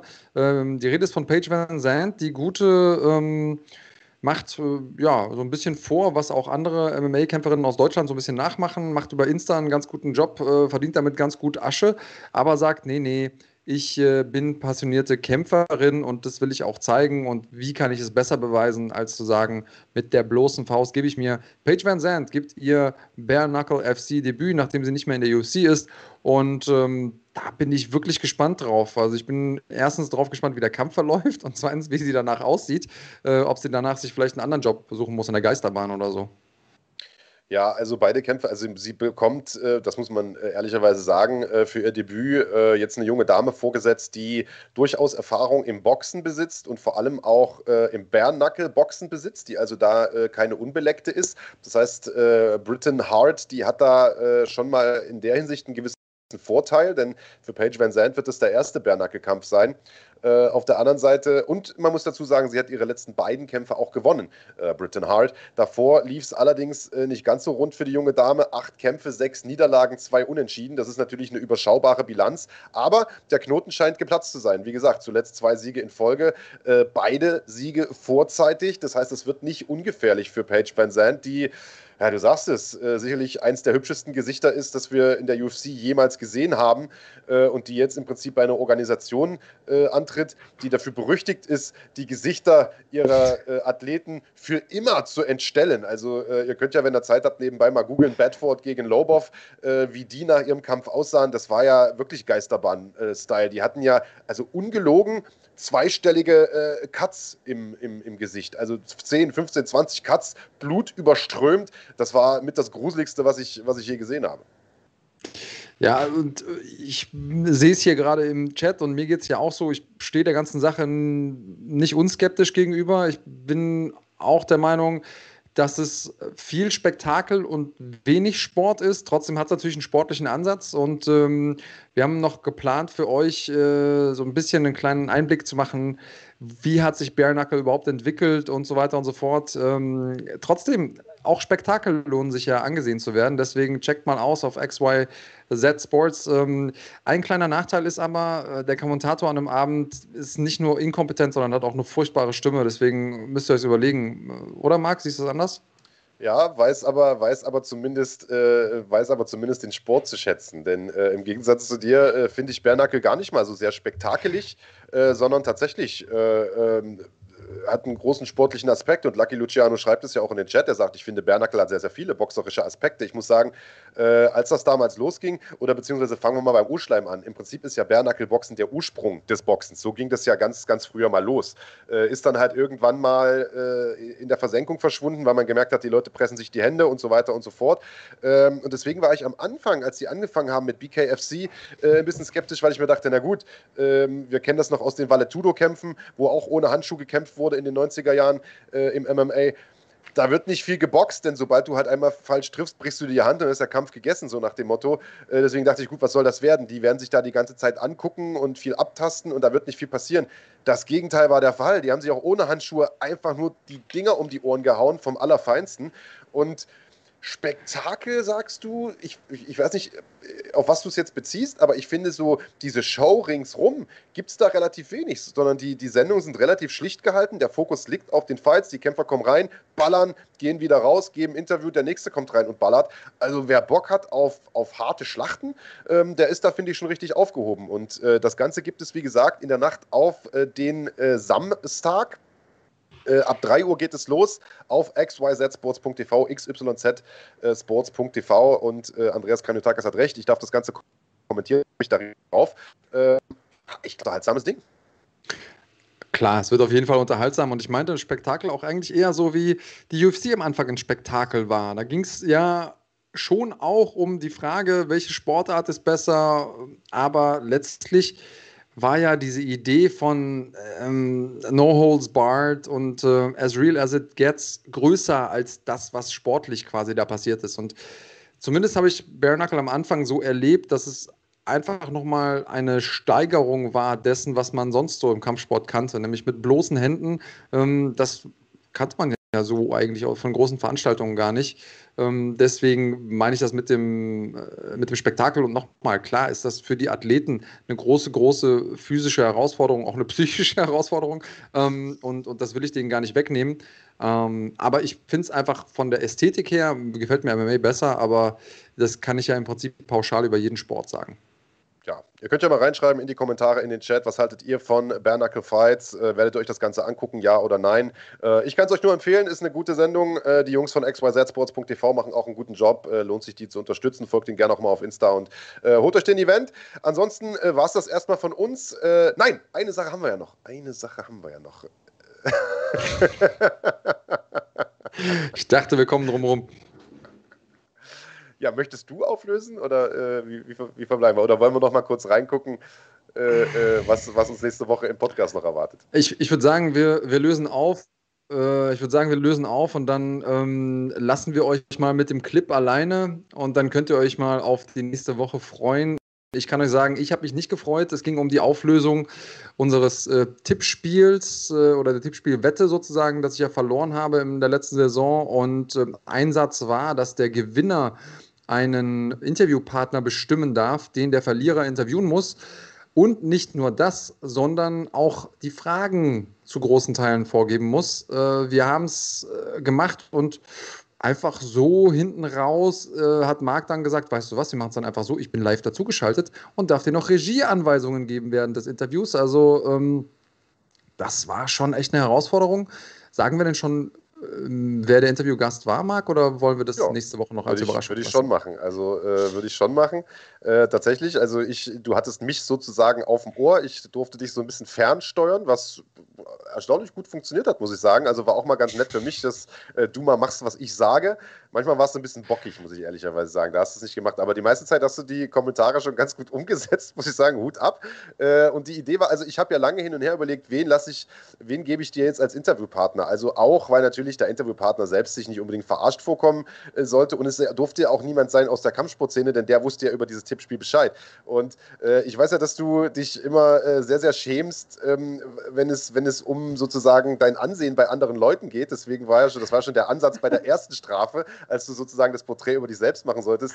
Und ähm, ich mache mich ja immer so ein bisschen über deinen Veganismus lustig. Und ich weiß, wir haben eine gemeinsame Bekannte, beziehungsweise eine Person, die du mir mal freundlicherweise vorgestellt hast, äh, als ich damals noch die Mans Fitness gemacht habe, äh, die du mir als Interviewpartner für einen, für einen ja, vegane Ernährungsartikel irgendwie klargemacht hast, nämlich die Alexandra Kehlemann, eine äh, sehr, sehr gut vernetzte äh, Veganerin und eine, ich glaube, ich trete ihr nicht zu nahe, wenn ich sage, durchaus auch militante Veganerin, die also äh, wirklich sehr, sehr vehement ähm, äh, für die äh, vegane Ernährung eintritt, für das Tierwohl eintritt und so weiter, äh, die in der Sportszene extrem gut vernetzt ist, äh, sehr, sehr viele ähm, Sportler auch schon dazu bewegt hat, sich vegan zu ernähren und die es gar nicht leiden kann, äh, wenn Leute irgendwelche blöden Veganer-Witze machen oder sagen, ho, ho, ho, Veganer essen beim Essen das Essen weg oder so ein Scheiß.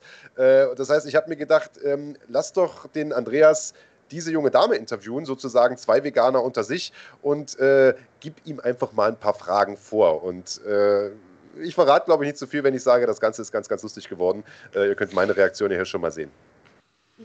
Ja, ähm, wie gesagt, ich würde dann auch gerne danach rausgehen, weil es ist jetzt noch äh, absolutes Schämen, wenn ich das, äh, wenn ich mir das wieder angucken darf. Ich kann so viel verraten, bevor ich das Interview gestartet habe, habe ich mehrfach darüber nachgedacht, ob ich nicht doch irgendwie noch den Notausgang nehme und sage, ah, technische Schwierigkeiten oder Alexandra hat abgesagt oder nee, Marc, ich kann dich aus irgendeinem Grund doch nicht mit dazu nehmen in den Stream oder so. Ich habe da äh, das Ganze durchgezogen. Wettschulden sind Ehrenschulden, hat meine Mutter mir beigebracht. Und ich muss, ich habe mich wirklich gefühlt wie vor meinem ersten Date ähm, vor dem Interview und danach äh, habe ich mich auch gefühlt wie nach meinem ersten Date. Das war nämlich ein äh, ziemlicher Reinfall. Also äh, sehr aufgewühlt und extrem äh, niedergeschlagen. Hauptsache, du hattest Spaß. Ja, ich hatte riesig Spaß. Wir können ja mal reingucken, wie viel Spaß.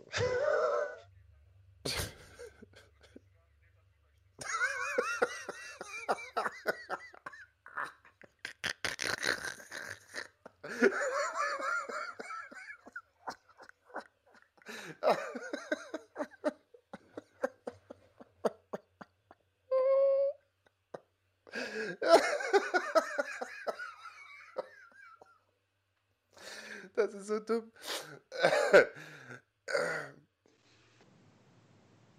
Also, das war definitiv eine der lustigsten Sachen, die ich in den äh, letzten Wochen gemacht habe. Seid gespannt auf den Podcast nächste Woche, 11 Uhr.